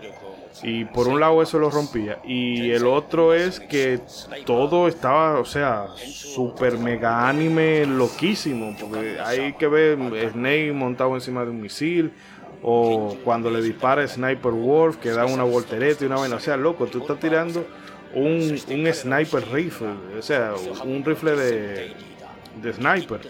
De, francotirador. Sí, de francotirador que no es, o sea, tú tienes que estar quieto, midiendo bien y disparando. No de que ah, yo doy una vuelta, tiro y casualmente le doy a la. Eh, perdón que me alejé del micrófono. Tiro y, y casualmente le doy a la tipa. Entonces, eh, ese juego como que rompía demasiado el equilibrio tan bien conseguido que había en este primero, que se convierte en una parodia. Muy criticado ha sido este juego, por detalles como ese, eh, por ejemplo la escena de la muerte de, de Sniper Wolf, precisamente, que con ahí hasta se cae dos veces, y es como, como, como un asunto como chistoso, cuando en realidad era un momento un poco emotivo y donde se desarrolla un poco más la, el detalle mental, el estado mental de, Sniper Wolf y, la explicación un poco más detallada de lo que sucede con personas con el síndrome de Estocolmo, como de Ota, con ahí. Y, esto fue ridículo. Y Meryl dándose la, como hicieron, dándose en la naga, como quien dice, mira papi, esto es tuyo en una, y se ve como no, no. ¿Cuál era la necesidad? Ah, y otra cosa que tuvo mal ese juego fue el cambio de paleta de colores que que en realidad, por ponerlo de que con mejores gráficas y cosas, pero en realidad eso no ayuda en el juego. Porque hay cosas que te las pone como más demasiado fáciles o que estaban diseñadas para el alto contraste que le pusieron al, al, PlayStation 1, que acá con la claridad que se ven las cosas, pues ya no tiene ningún sentido.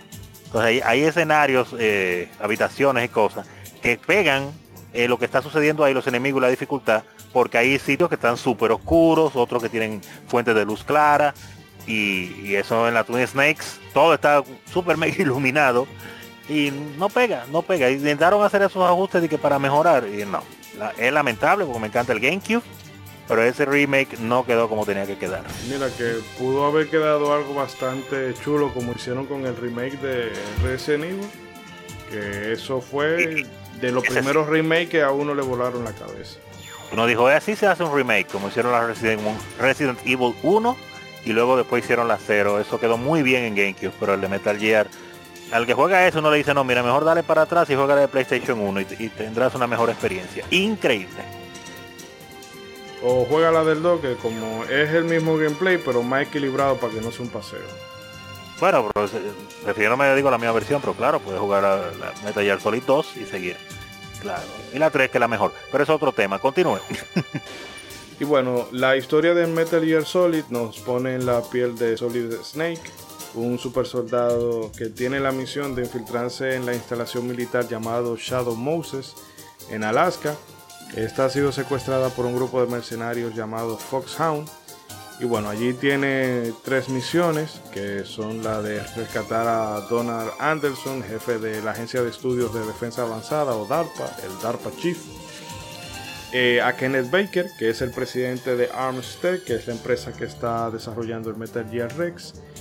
Y bueno, al mismo tiempo Snake debe de evitar que, eh, que Foxhound utilice el Rex para lanzar un ataque nuclear. Para poder avanzar en este juego, Snake debe eh, hacerlo de manera sigilosa, evitando ser visto por soldados o por cámara o por estas luces que están siempre eh, eh, monitoreando los alrededores.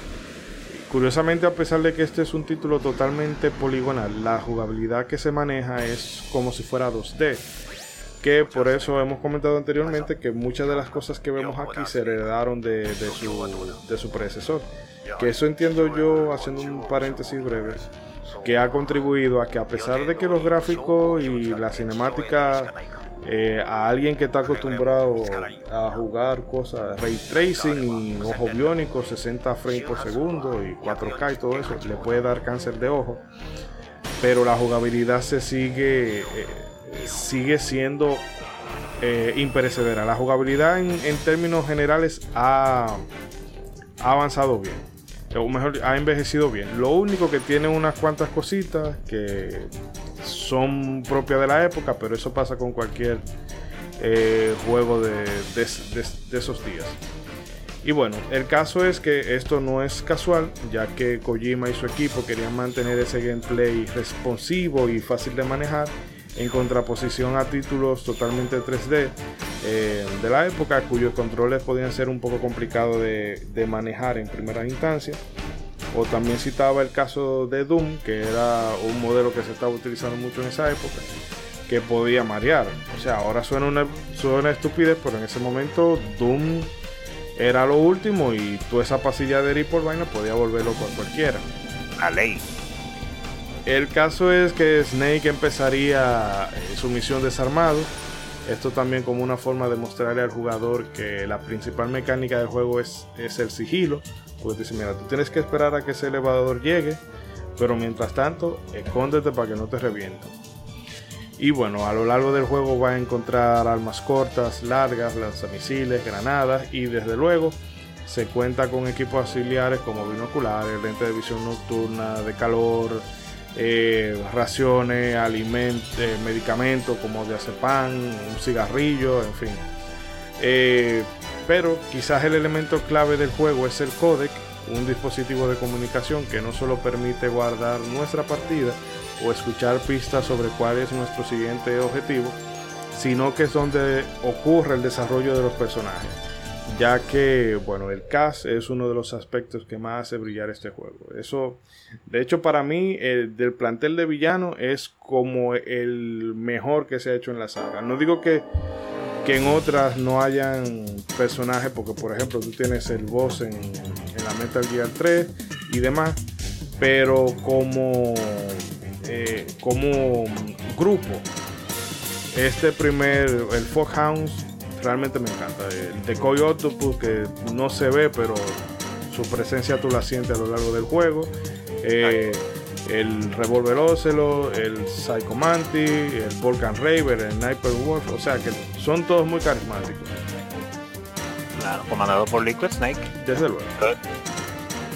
Muy duro, muy duro. Diga. Y no olvidarse de la del, clásico actor de voz de, Solid Snake, que se hizo también súper conocido y asociado a ese personaje hasta que no sé por qué motivo lo cambiaron en el 5 y la cagaron.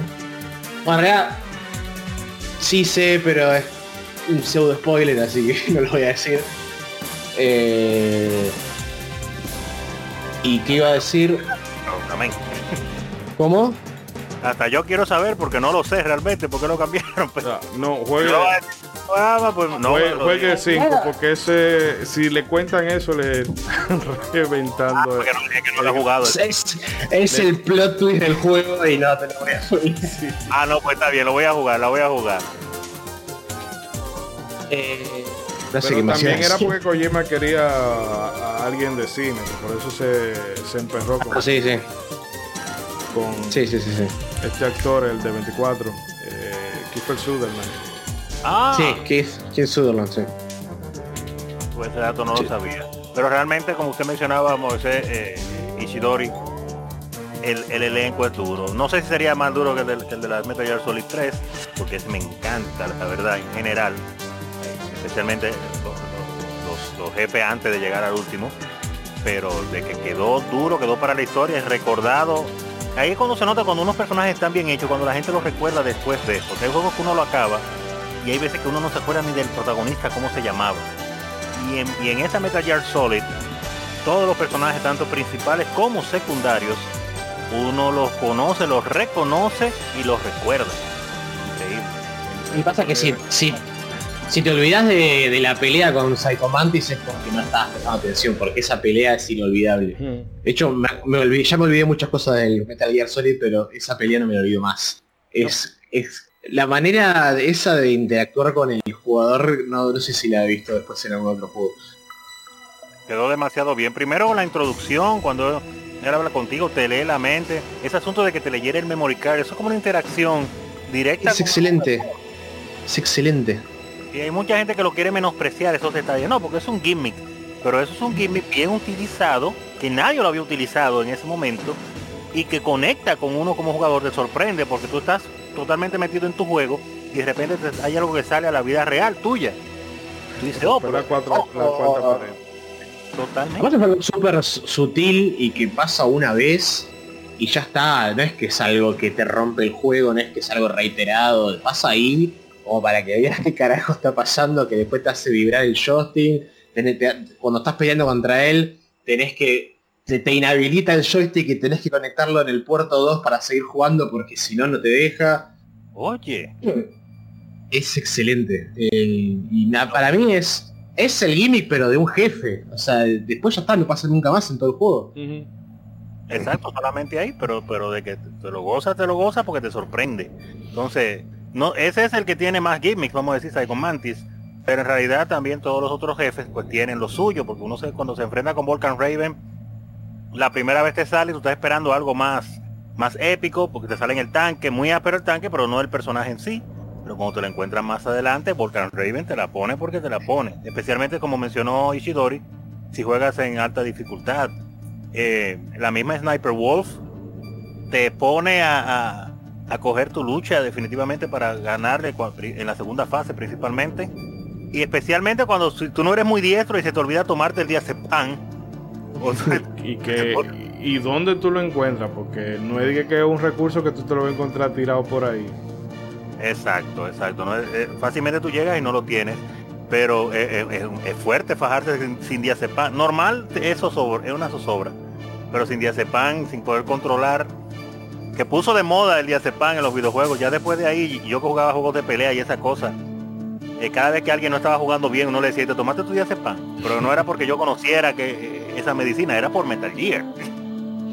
No, y eh, que era le, le iba a decir de Sniper. Ah, bueno, que usted puede usar el- los cigarrillos, pero para tranquilizarse. No me, no me acordaba, sí es verdad, los cigarrillos se pueden usar, pero no me acordaba. Pero te van a bajar vida. ¡Oh! Esa es su forma de decirte, los cigarrillos son malos para la salud. Para que veas. Mira que eso fue algo que me chocó al principio, la primera vez que lo jugué, ahora lo recuerdo. Eso, ver un juego que el personaje comenzara, el héroe supuestamente, y lo primero que te dan unos cigarrillos, porque yo sé que en ese tiempo estaba muy fuerte la campaña eh, de la salud de los cigarrillos. Y me sorprendió bastante eso, pero dije, oh, pero un detalle interesante que demuestra que este juego es un poco más maduro, te dan la opción de usarlos, ahí están. Y No, te lo ponen en historia. Bueno, que me decía Iván García de PC Sonoro que a él no, la mamá no lo dejó, no solamente que no comprara el juego, sino que ni siquiera se lo pidiera prestado a nadie. Porque estaban comentando eso, de que el juego, como siempre, eh, incitaba al consumo de droga y cigarrillos y demás vainas. Oiga, oiga, oiga, oiga, de nivel llega la cosa. Pero era un juego maduro realmente. No me acuerdo cuál era la clasificación, pero imagino que era por lo menos para mayores de 17 años que estaba el juego. Una cosa teen. Más, más, un poquito más para allá. Ese, ese asunto de la, de, de la tensión sexual entre, entre Snake y Meryl y él tirándole también su pullita a, a la doctora Naomi Hunter. le Eh, eh, todita, porque hasta Meilin en una le... Sí, le dijo una cosita ahí, pero ahí yo dije, oye, viejo verde, por favor. Melín con esa cara de inocencia. Diga, Sí, hay una mecánica del juego que tenés que, para progresar, tenés que reconocer a Meryl, que está disfrazada como soldado, y para reconocerla tenés que mirarle el culo para ver que camina como mina. Y es como, ¿qué carajo te pasa, tío Kojima, la puta madre? Y que si tú usas el, el codec en el, en el baño, Meilin no quiere que tú guardes. ¿Y qué te pasa? Oh. Tú eres un degenerado. ¿Que ¿Cómo tú entras al, al baño de mujeres? No, pero es que Meryl está aquí. Tú eres un pervertido, no te voy a salvar la partida. No, pero son. No sabía ese dato, no sabía ese dato. Sí, no, yo lo usé porque eh, lo estoy jugando, o bueno, lo estaba jugando en el, en el PlayStation Classic Mini y esta porquería mal hecha de Sony a veces se apaga sola. Y yo por eso me mantenía constantemente grabando. Y dijo, bueno, que déjame grabar aquí porque sabía que venía el combate con Psycho Mantis de, por ahí. Y entonces me salió ese diálogo. Yo, pero esta gente está...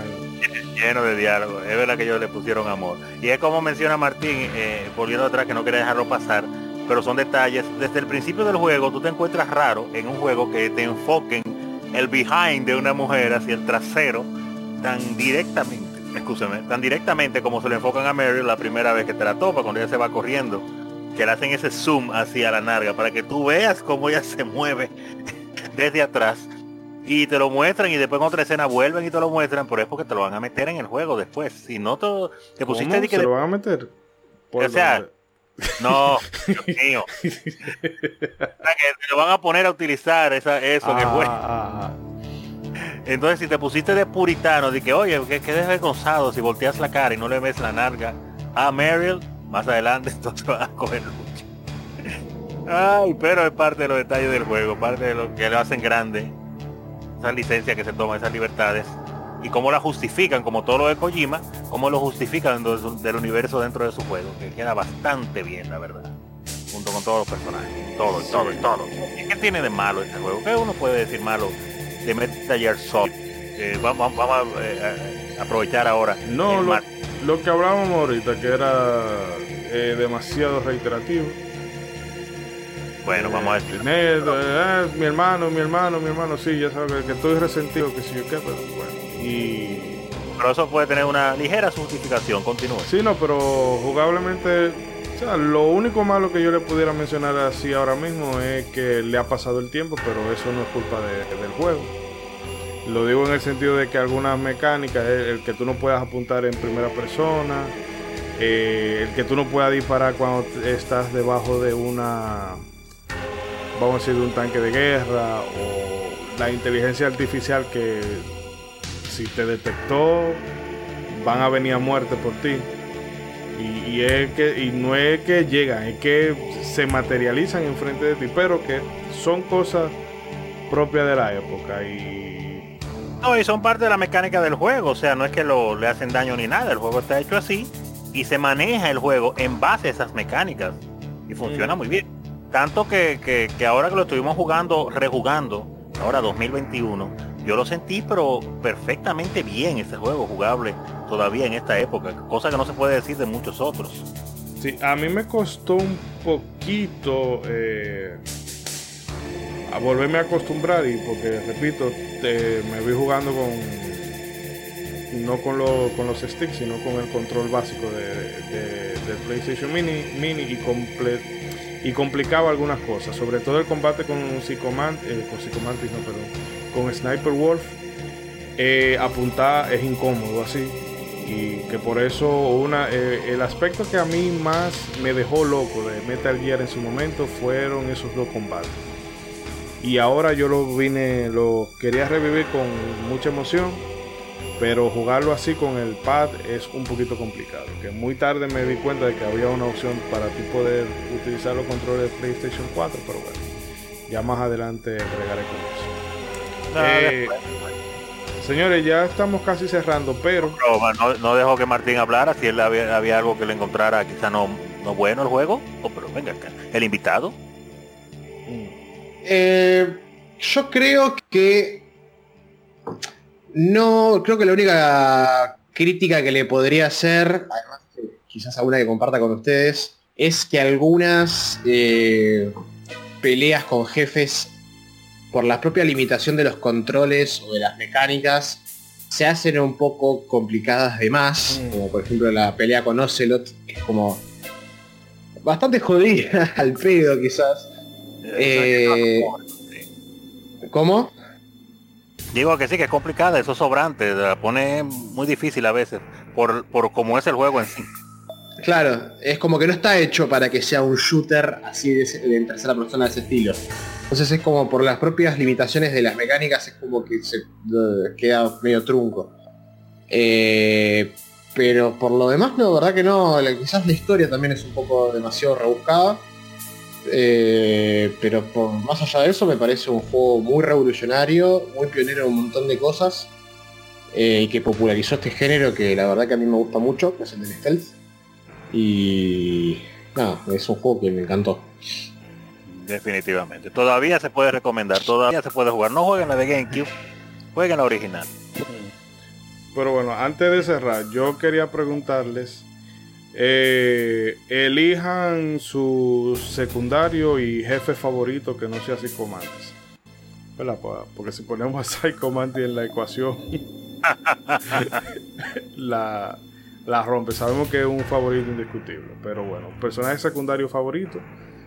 Y, y se- y digo secundario tanto con lo que tú llegas a interactuar en los escenarios como con lo que interactúa vía codec.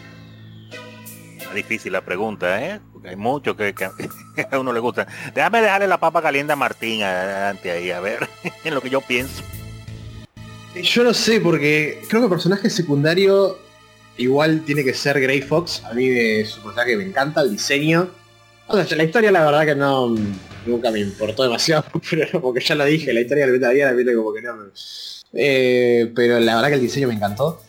Eh, jefe, no sé, porque jefe creo que no me gustó casi ninguno más que Psycho Mantis, pero tú me lo dejás votar así. Ah, por- es como le- es como le decía recién, a mí no, yo no me gustaron de este juego, así que no, no sé si tengo alguno que me haya gustado. Ah, bueno, bueno, no, está bien, te lo damos válido. Voy a decir de, de voto tibio. No sé, si, no sé si es una frase que se, se entienda, pero... Sí, sí, sí, sí. Ok. Entiendo, entiendo. En mi caso, eh, a mí, y quizás no sé si como, como tuve tanta expectativa y con, con, con tanto con los personajes, de, de- comenzar a ver las imágenes, después de echar los primeros detalles de su historia, antes de haber jugado el juego, con toda esa emoción que había con eh, todo el mundo esperando tanto ese juego. Se leyó mucha información en ese tiempo. Las revistas, cada detallito de información que aparecía, lo expandían y especulaban y de todo. Pues yo llegué eh, relleno, vamos a decir, de información oficial y tanto de especula y también de especulación de todos los personajes, tanto principales como secundarios, como jefes. Y entonces ya era como que era un libro, como que ya yo me había leído sin darme cuenta la mitad, y iba entonces a tirarme la segunda parte y el gran final, cuando finalmente jugué el juego y, y, eh, me quedaron pues grabados todos. Entonces, yo diría que en ese tiempo como jefe, a pesar de que todo está eh, chévere de una u otra manera, pero principalmente en mi caso personal, la pelea del, de, contra Grey Fox la primera vez, ahí con, con Ota con encerrado en el en el en el locker. Eh, la escena cuando ya él está a lo último, que le está quedando poca vida, que empieza como a menear la cabeza como loco, ya pelea de otra manera diferente. Recuerdo que se me grabó cuando tú le dabas golpes a él y él te decía, hurt me more, decía, oye, dame más duro, dame más daño. Y, y es lo que te digo, el asunto cinemático del juego, eso me causó una impresión fuerte en ese tiempo. Se me grabó decía, oye, pero ese tigre está muy mal de la cabeza. Yo le estoy dando con todo y es lo que quiere que yo le dé más duro y me sigue siguiendo ahora más decidido que antes, junto con lo cool que se veía y el efecto de la invisibilidad ahí sacada de Predator, diría yo, y todo eso. Ya, eh, Y- un breve que se me olvidó mencionar que ese efecto en realidad fue un bug. Ah, no fue planeado. O sea, ellos tenían la, la- la idea de buscar eh, ese efecto así. Pero dieron con ese, eh, con ese efecto en particular. Fue, como diríamos aquí, de chepa, de casualidad. Golpe de suerte. Y dijo, ah, pero mira, porque se ve bien, déjalo en el juego. Déjalo así. Se podría decir que el, el personaje de Grey Fox fue el despertar BDSM de muchas personas, quizás. Yo creo que sí. Y, ah, bueno, y para terminar el comentario ya, va para cerrar, eh, de personaje secundario, fuera de que no fuera jefe, ahí sí esa pregunta es difícil para mí porque de verdad que me han gustado mucho, principalmente todas las personas con las que uno habla en el codec del, del equipo de los buenos, eh, tanto Naomi como... como Yo la odio, Naomi, pero bueno.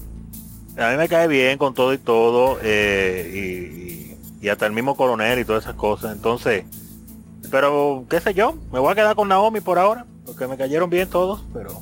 no, bueno, obviamente menos el Master Miller, pero ya es otra historia. Un tipo, un tipo confiable. confiable. Sí, tú puedes ser que tú puedes confiar en él.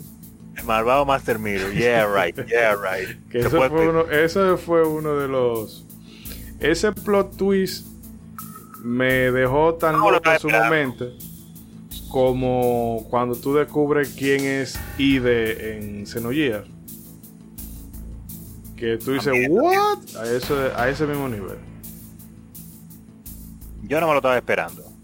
Y usted, Chidori, pero diga usted antes de, continuar. Bueno, en mi caso, eh, mi secundaria favorita, y es más que todo por, por, por el acento y porque siempre está. y es como la o sea, esa, esa actitud como de mujer rusa ruda, que es Natasha Romanenko, que usualmente no es que te diga muchas cosas muy relevantes para la historia, pero me gusta la eh, esa ese carácter de mujer dura y que se nota que, que, ha pasado mucha lucha en la vida, pero bueno, ella estaba empoderada antes de que el empoderamiento fuera mainstream. Sí, y que eso otra cosa también que no aquí no nos metimos de lleno con la historia del juego, precisamente para no arruinársela eh, a quienes no lo hayan experimentado todavía. Y por otro lado, que hacer, hablar del lore de Metal Gear, ya eso, eso es un programa único para, bueno, un podcast solamente dedicado, y no digo un episodio, sino un, una serie de programas completos hablar del trasfondo de Metal Gear y bueno, eso ya sería meterse muy para lo Se lo dejamos a Arqueología Nintendo que le haga un especial un día de esto. Eh, no, ya. no, porque ya ahí tendría que hacer arqueología, arqueología de Konami, perdón. arqueología Metal Gear solamente, para explicar todo lo que pasa y darle sentido. Eh, bueno, el caso es que ese sería mi secundario favorito y Sniper Wolf, que aunque en esta ocasión no lo pude disfrutar tanto por los jodidos control, pero en su momento, de hecho que por Sniper Wolf yo llegué a desarrollar una afición por los personajes que usaban, bueno, que ya con Billy Lee Black ya yo tenía eso de de los personajes que usaban, que usaban armas de fuego, pero ya después de de Sniper Wolf me consagró a que si un RPG hay un personaje que usa arma de fuego, es el que pongo. Y que después descubrí la película esta de con Jude Law y Ed Harris de Enemigo a la Puerta. Ah, Enemy, at the, Gates. Que, óyeme. O sea, yo sé, no, una película de Franco tiradores. Ya esa película a mí me gustó mucho antes de yo verla. Y sería. Y esa sería mi selección. Eh, Natacha Romanenko y Sniper Wolf. no por el escote, no, no, no, no, no por el escote. No, por nada, nada, que ver. Y si tú mataste a Sniper Wolf con Nikita, devuelve tu carnet de videojugador. Mátala como un hombre, apágese con ella. ¿qué es esto? y bueno, no sé si alguien quiere dar un apuntico más antes de entonces parar aquí y venir con la despedida. No, yo creo que está bien, podemos pasar a la despedida. Seguro eso no va a ocurrir algo más. Sí, bueno, pues, lo podemos decir entonces en el otro bloque. Eh, nada amigos, de nuevo gracias por escucharnos hasta este punto y regresamos a la máxima brevedad.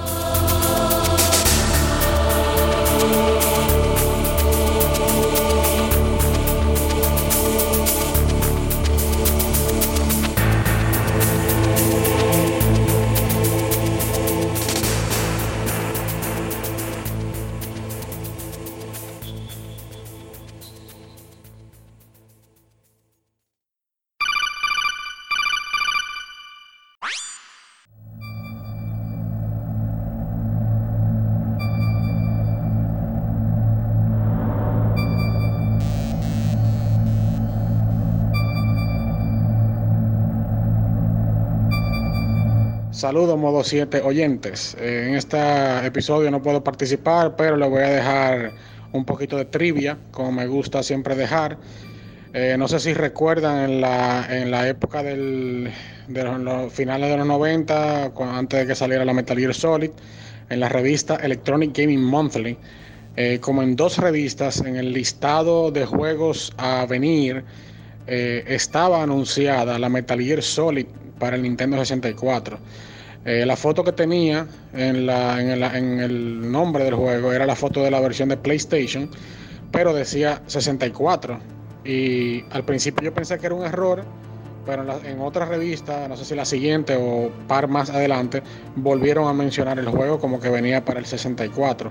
Eh, yo nunca vi un anuncio oficial de Konami, nunca vi a nadie específicamente hablando de que ese juego venía, pero salió en la revista y nadie lo negó. Eh, obviamente el juego nunca salió. Eh, yo lo que creo que pasó fue que Kojima estaba haciendo su juego para PlayStation y algo que mucha gente tal vez no sabe o, no comprende es que en las compañías grandes que tienen varios equipos haciendo juegos, la gente asume que porque ellos todos trabajan en la misma compañía, que todo el mundo sabe lo que hace el otro y eso no es así. Eh, un equipo que hace un juego no básicamente no sabe lo que hace el otro. Y también muchas compañías eh, pueden uh, hacer que si tú estás haciendo tu juego, tu equipo está haciendo tu juego, la compañía puede formar otro equipo que le haga un port a ese juego sin siquiera decirte nada a ti.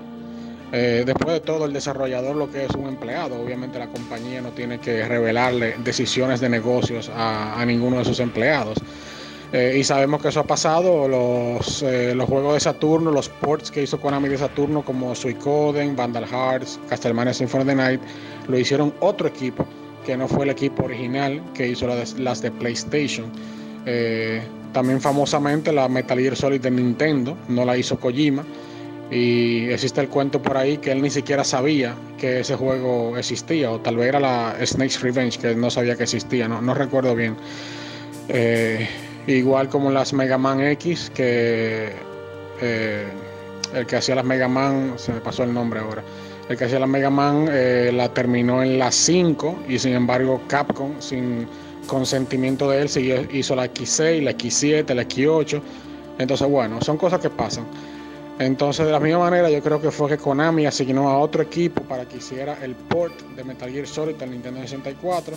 Pero parece que mientras la Metal Gear Solid iba avanzando su desarrollo, el equipo, se dio, el equipo de, la, de la 64 se dio cuenta de que iba a ser imposible poner ese juego en un cartucho en el tamaño que había disponible en esa época, debido a la cantidad de voces que tenía la Metal Gear Solid. Eh, y por eso me imagino que el proyecto fue cancelado. Pero definitivamente para que el juego saliera en varias ediciones del Electronic Gaming Monthly anunciado significa, eh, porque las revistas no se inventan eso, esas, esa, el listado de juegos futuros, esos son listados que vienen de la misma compañía. Entonces, eso significa que mínimo hubo un equipo de Konami formado para hacer ese port. Que el port no haya avanzado mucho o que tal vez ni siquiera haya pasado de la etapa de planeamiento, eso no lo sé. Pero algo oficial hubo. En esa época, Konami en realidad sí quería darle cierta cantidad de apoyo al 64, pero sabemos que el 64 era un aparato difícil de programar y estaba el problema de los cartuchos. Eh, mucha gente tal vez no sabe que Konami una vez anunció una contra 64. Eh, solamente sacaron un logo, el anuncio, no recuerdo. Obviamente el juego nunca salió. Eh, pero nada, eso fue mi trivia por este episodio.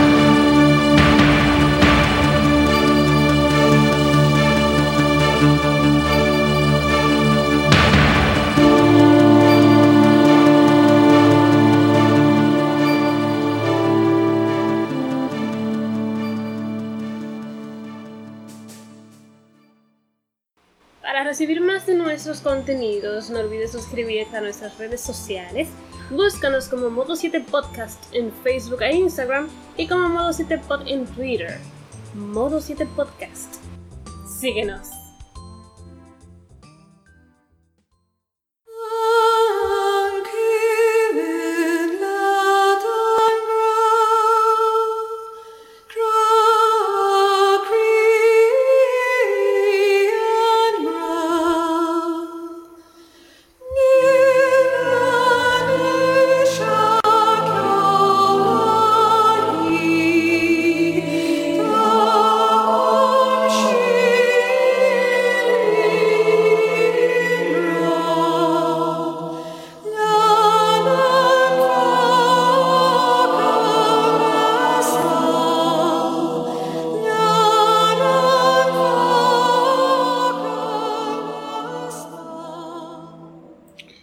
Amigas y amigos, llegamos al final del episodio de hoy.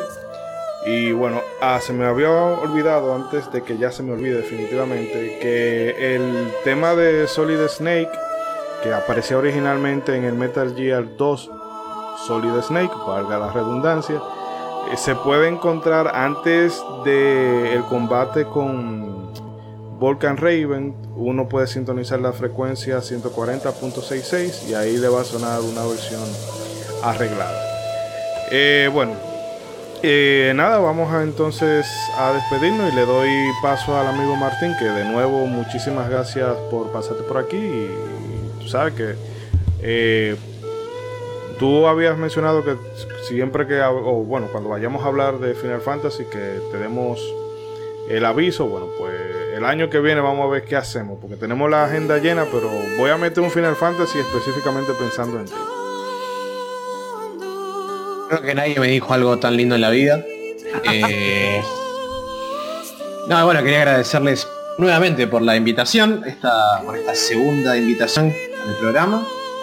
Eh, la verdad que la, siempre la paso bien, siempre me gusta recordar con cariño estas franquicias que yo jugué más de chico y adolescente. Eh, siempre me traen nostalgia, y si vas a elegir un Final Fantasy ya sabes cuál elegir, creo que lo dejé bien en claro en el podcast. Mm, Eh, para hablar. Yo creo que sí, que lo dejaste claro. y bueno, creo que no tengo mucho más para decir que eso, que agradecerle a ambos y por la invitación y que cuando quieran me, nos pegan un llamado a mí y a Leva, que también se, se prende para. Pasa que este justo este juego no lo había jugado, eh, así que de hecho no jugó, no jugó ningún Metal Gear, así que no se prestaba para esta ocasión, pero quizás para la próxima se prende. No para, no, no para Final Fantasy tampoco. No, bueno, vamos a, vamos a ver entonces cómo, cómo hacemos para tenerlo por aquí. Y no, cuando tú lo veas o hablar con él, le da su saludo afectuoso de nuestra parte. Pero por supuesto. Serán Ah, antes, antes de, de- de que termine Martín su intervención, por favor, eh, da eh, tus canales de contacto, tus redes sociales, pues dime, pues, la, pu- la publicidad. Bueno, está bien. Si me lo dicen así, eh, a nosotros como, nos pueden encontrar como otro canal de jueguito. eh, tenemos un canal de YouTube donde subimos videos, resúmenes. Por lo general estamos haciendo jueguitos de terror. Eh, más o menos. A Levairo le encantan Ah. los juegos de terror. No, no, es Che, eso le- no, no, no tiene miedo a nada. Persona que no, no, no grita para nada con ningún juego de terror. Eh, también tenemos nuestro canal de Twitch, eh, que estamos haciendo un repaso, una reestructuración de los programas. Nos pueden encontrar también, bueno, también estamos como otro canal de jueguito, nos pueden encontrar como otro canal de jueguito en Instagram, eh, donde subimos dibujitos eh, que yo hago con mis tabletitas sobre- personajes de videojuegos.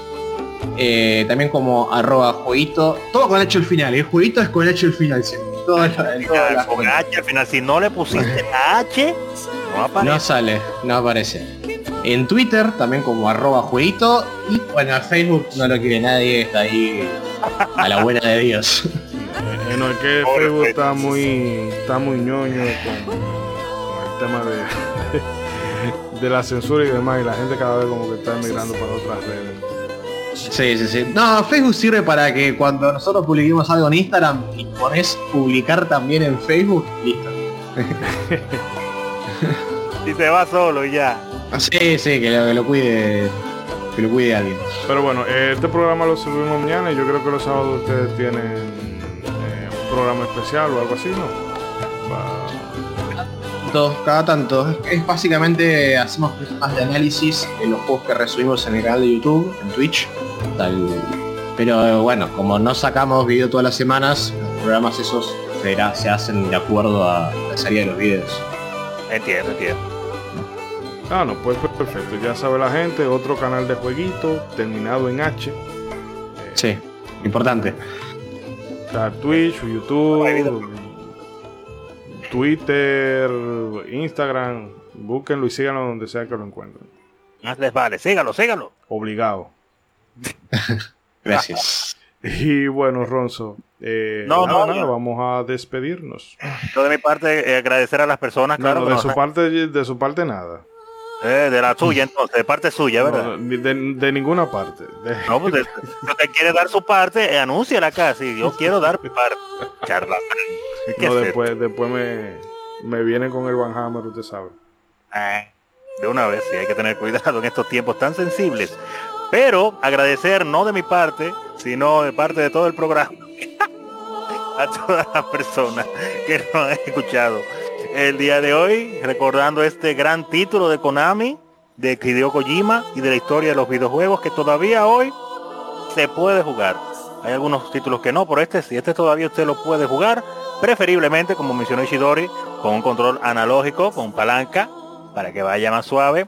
Agradecer a todas las personas, pues, nuevamente que siguen siempre en esta plataforma, e igual que con el canal de otro canal de jueguito, los que no nos han dado like ni suscribirse, suscríbanse. Estamos en, como podcast en casi todas las plataformas de podcast, creo que estamos. Eh, últimamente se han añadido nuevas. Y nada, seguiremos creando cosas lindas para todos acá. Ah, y se me olvidó, Metal Gear Solid también en PlayStation 1 tiene un modo que se llama VR Missions, que después le sacaron un CD completamente nuevo, que también es muy bueno, del cual me acordé ahora que yo me hice adicto en esos tiempos a escuchar ese sonido de, de, de triunfo cuando te decían Good job, Snake. O cuando lo hacías perfecto, que te decían, of Snake. o si no, no, y cuando tú lo hacías nítido, te decían Excellent Snake. Era una voz de hombre. Eh, y me hice adicto. Pero nada, maravilloso el día. Eh, continúen ustedes. Sí, no, eh, que realmente sí se me pasó eso del VR Mission que, uff, Dios, eso es droga pero muy dura. Eh, el que cae ahí no sale, porque tú empiezas, ok, la primera misión todo muy pendeja, después te van complicando más, te van complicando más y yo creo que son como 300 en total, ¿eh? ¿no? En el CD, aparte, si el juego, el juego normal trae un VR Mission que son 10 misiones. Ah, ok, ok. Tú las juegas primero las 10 normales. Cuando tú las acabas, te abren el modo Time Attack, que son las mismas 10 misiones, pero con unas metas de tiempo. Entonces me encanta porque tú crees que las has acabado bien las misiones en modo normal. Cuando te fijas en los tiempos, eh, una cosa que tú duraste 20 segundos, te ponen que la meta número uno es 5 segundos. Y eso te hace que tú te tengas que replantear tu mente cómo funciona este juego para tú llegar a esa meta, que en verdad todas son posibles hacerlo menos de ahí, de los tiempos que te ponen. Por ahí tú te, te demuestras de que tú pensabas que sabías jugar Metal Gear y no sabías todavía. Pero amén, estamos en la despedida, no podemos volver a abrir otro tema. No, no, eh, eh, segunda parte, eh, dedicada solamente a VR Mission. Pero no, realmente si alguien no lo ha jugado y se decide a jugarlo, le recomiendo encarecidamente que empiece con la VR Mission porque ahí le voy a enseñar todo lo que tú necesitas. en español, en, en español VR Mission, VR Missions. Todo lo que tú necesitas saber para eh, avanzar en el juego. Y bueno, nada, eh, de nuevo queridos amigos, muchísimas gracias por la, por la escucha, por la descarga de las distintas plataformas. Eh, recuerden suscribirse si no lo han hecho, dejar su comentario, su reseña. si ustedes conocen a alguien que también es muy apasionado de este título, pues compártanle el audio, que eso sería ya... Por favor. el regalo de Ultimate Gift. Y bueno, eh, nuevamente mm, un abrazo a todos las a todas las personas en las distintas localidades desde donde nos escuchan. Y nada, nos estaremos escuchando nuevamente dentro de un par de semanas. Mientras tanto, hagan bien y no olviden a quién. Ay, un saludo a Mr. Trumpetman que no puede estar hoy. ¡Que vuelva Trumpetman! Sí, eh, un minuto de silencio porque la tormenta le ha acabado con todo, pero nada. Desde aquí un abrazo César. Y ahora sí, nos vamos. Bye bye.